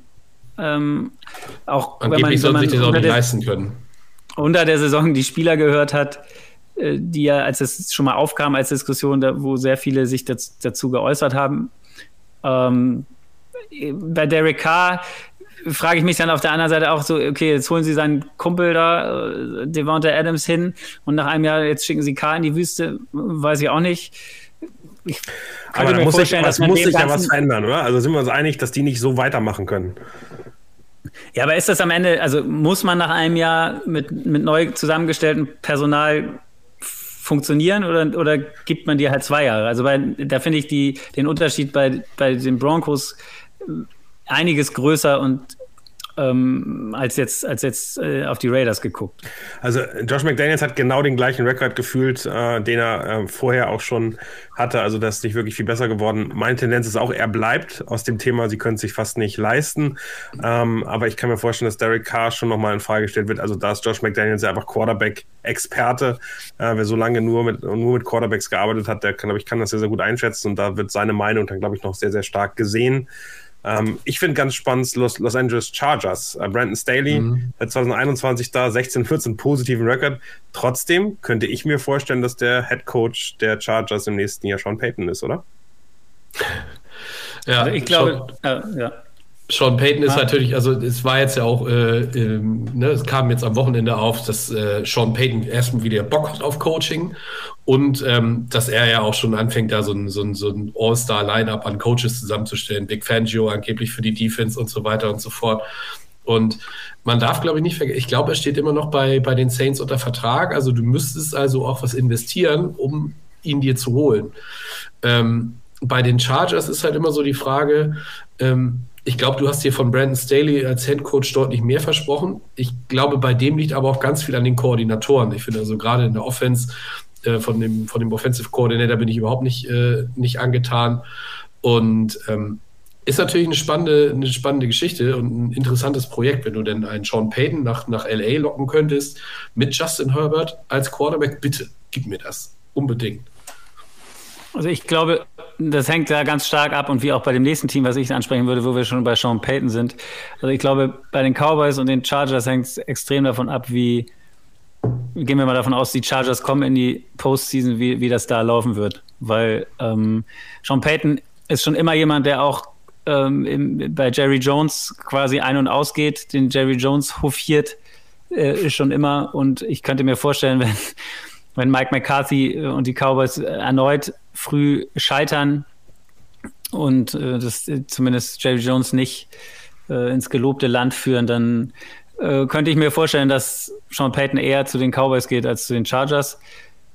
Das wäre jetzt so mein Gefühl, oder beziehungsweise ja, zu dem Team, welches sich dann wirklich entscheidet, äh, seinen Trainer eventuell äh, vor die Tür zu setzen von den beiden. Also ich glaube, da hängt viel davon ab, wie, wie sie mit den Playoffs performen und die Cowboys bin ich schon übersprungen und du hast natürlich vollkommen recht. Beide sehr abhängig von den Leistungen der nächsten Wochen. Ähm, jetzt kam das Gerücht auf LA Rams. Sean McVay soll zurücktreten. Glaubt ihr, der wird nächstes Jahr die Rams noch coachen? Ich glaube nicht. Echt nicht? Nee. Hast du die Gerüchte direkt in LA gerade vor Ort mitbekommen, oder? Nee. Nein, ich fand einfach, der hat schon, weiß ich nicht, also keine Ahnung, ich, ich finde das, halt immer, ist immer so eine, so eine Frage. So, der ist so jung, ist jetzt schon so lange Coach. Ähm, kann, braucht er mal eine Auszeit? Das hat er ja letzt, vor der letzten Saison oder da hat er schon darüber philosophiert. Hat er schon einen, einen TV-Vertrag mehr oder weniger unterschriftsreif vor der Nase, der sehr, sehr viel Geld einbringt. Ich, ich, ich war, das, das hängt am Ende, glaube ich, mit der Perspektive der Rams zusammen. Ist jetzt, was macht Stafford, was macht Donald, was macht, also ja, Cooper Cup wird, denke ich mal, zurückkommen, aber die wird was ja passiert besser. bei solchen. Also die Perspektive kann ja gar nicht besser werden aktuell. Nein, aber wenn jetzt ein Stafford sagt, Alter, mein Ellbogen, ich habe meinen Super Bowl-Ring geholt, ich werde nicht mehr richtig fit. Ja, meine als Baker Mayfield als äh, Top-Ersatz da. Ja, ja, gut. Also, weiß ich nicht. Also, ich, ich könnte mir schon vorstellen, dass diese Ära der Rams ja, so ein bisschen endet nach dieser Saison. Also ich meine, du hast kaum Draft-Picks für die nächsten, keine Ahnung, gefühlt wie viele Jahre. Also man hat, man hat alles in diesen Super Bowl-Titel investiert. Man hat gedacht, man kann da nochmal dran anknüpfen und das Ding nochmal holen, wenn alles gut läuft. Jetzt haben sie von Anfang an war das Problem Stafford, die ganze O-Line-Situation. Ich habe vorhin schon gesagt, ich glaube 14 oder 15 verschiedene Leute da gespielt. Es hat diese Saison einfach nicht funktioniert und sein sollen und deswegen könnte ich mir vorstellen, dass das halt am Ende dieser Saison ähm, vorbei ist da. Okay, äh, ich würde weitergehen. De, de, das Team, was mir noch auffällt, sind die New Orleans Saints. Dennis Allen, äh, 4-9 in dieser Saison, auch nicht so doll. Sehen wir den nächstes Jahr wieder? Schwierig. Ich finde, schwierig. da ist ja auch ist ja auch eine große Frage, was ist da Quarterback-mäßig nächstes Jahr? Also gehst du mit Andy Dalton weiter? Jim, James Winston, aber ich finde es find krass bei, bei Dennis Allen, der hat insgesamt in, seinem, in seiner Coaching-Karriere eine, äh, einen Rekord von 12 zu 37, nur 24,5 Prozent seiner Spiele gewonnen. Dass der überhaupt noch Head Coach ist, ist anhand dieser Statistiken echt eigentlich nicht nachzuvollziehen. Ich glaube, das hat er ja aber auch nur, weil er die ganzen Jahre der Defensive Coordinator von Sean Payton gewesen ist und da auch wirklich gute Arbeit abgeliefert hat, wenn man mal überlegt, wie die Saints Defense damals ausgesehen hat, bevor er die übernommen hat und wo er sie hingeführt hat, das ist schon, schon echt äh, aller Ehren wert. Aber, aber DC ist eben kein Head Coach. Ich glaube, das ist das, das was man es. da wieder mal sieht und ich glaube, dass das Abenteuer ist, ist schnell wieder vorbei. Äh, und ich glaube, dass die Saints nächstes Jahr einen anderen Coach, äh, es wird nicht, es wird definitiv nicht Sean Payton, aber einen anderen Coach äh, bekommen ja. werden. Äh, da wir wirklich schon hart auf 21 Uhr zugehen hier in der Live-Sendung. Äh, hätte ich jetzt. Die Weihnachtsfolge XXL auf jeden Fall. Sehr, sehr. Ich will noch zwei Podcasts draus machen. Ähm, mhm. Aber ähm, Tampa Bay Buccaneers, Todd Bowles finde ich noch ganz spannend. Sehe ich auch so. Ganz genau. Wollte ich auch, wollte ich auch gerade ansprechen. Also da hast du nämlich genau dasselbe Problem. Er hat von Bruce Arians übernommen. Ich glaube auch nicht, dass, dass Arians wirklich freiwillig gegangen ist. Ich glaube, da ist hinter den Kulissen äh, einiges passiert. Äh, und ähm, da wurde dann Todd Bowles installiert, ähm, der ein super Koordinator und auch ein super Typ ist, aber hat als Head Coach einfach nicht funktioniert. Und äh, ich glaube, dass da ähm, nächste Saison in Tampa Bay einiges äh, neu sein wird. Also angefangen beim Quarterback über das Roster an sich und auch, dass da ein neuer Head Coach und neue Koordinatoren. Siehst du, siehst du äh, Aaron Rodgers also, bei den Buccaneers? Wäre spannend, ne? Also definitiv. Auch das Gerücht läuft gerade so ein bisschen rum. Ich mhm. finde Tennessee Titans noch interessant. Mike Rebel wirkt so sicher seit 2018, aber auch diese Saison ist ja nicht so richtig glücklich. Da könnte ich mir auch vorstellen, dass was passieren könnte. Wie seht ihr das? Mhm. Habe ich auch überlegt am Anfang, ob, ob Rabel, wie du schon sagst, der, der, wirkt eigentlich immer sicher. Die haben die ganze Zeit die Division gewonnen. Aber irgendwie kommt da auch nicht der nächste Schritt. Und man weiß ja auch nicht, äh, ob der nicht eventuell auch nochmal sagt, er will sich nochmal irgendwo anders was äh, noch was anderes ausprobieren. Also könnte ich mir durchaus vorstellen, dass Vrabel vielleicht von sich aus sagt, dass er geht. Ich noch die Frage, Flo. Washington Commanders, also, dann mach erstmal gerne zu, zu Mike Vrabel.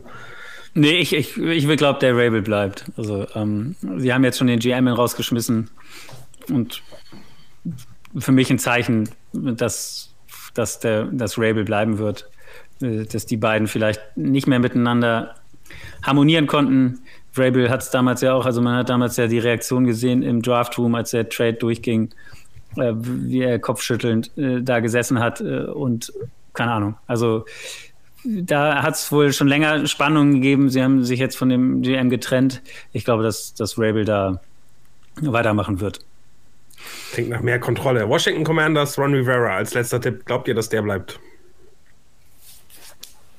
Ich glaube, der bleibt. Es, obwohl, naja, gut ist jetzt die Frage, was passiert denn mit den. Aber selbst, ich glaube, selbst wenn, die wenn Washington jetzt verkauft wird in der Offseason, ähm, an wen auch immer, dann wird man, glaube ich, erstmal in die nächste Saison gehen, ohne da noch jetzt komplett Tabula Rasa zu machen, so wie bei, bei Denver, sondern ich glaube, dass der bleiben wird.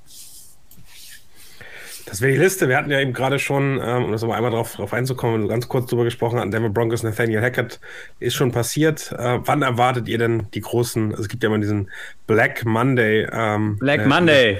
Direkt mhm. nach Spieltag 18. Ähm, da werden wir wahrscheinlich mehr als eine Handvoll Trainerentlassungen sehen, oder? Ja. Denke ich schon, ja. Ich denke, es wird wieder so auf das knappe Drittel oder sowas hinauslaufen. So acht bis zehn Head Coaches oder so. Es werden da insgesamt dann die Axt bekommen. Gut. Wollen wir es hiermit beschließen? Sehr gerne. Die, Hast du noch was die, vor? Weihnachtssend die Weihnachtssendung.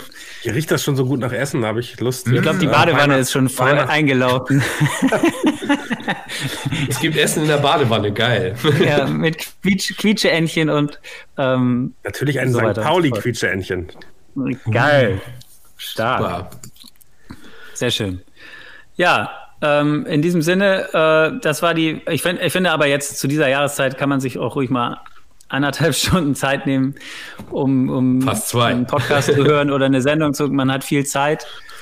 Äh, es ist, es ist, sind, äh, hoffentlich habt ihr alle frei oder die meisten von euch einige, äh, viel frei da draußen, so dass man sich es gemü- gemütlich machen kann auf der Couch zwischen den Jahren und ein bisschen Podcast hören, der Footballerei zuhören. Und äh, ja, wir gehen in die letzten zwei Wochen der Regular Season. Wir haben festgestellt, es gibt noch einiges, wo, wo, worum gespielt wird und äh, Sachen, die sich entscheiden können. Also von daher spannend bleibt es auf jeden Fall die nächsten zwei Wochen. Und dann gehen die Playoffs los. Da wird es dann sowieso die beste Zeit des Jahres.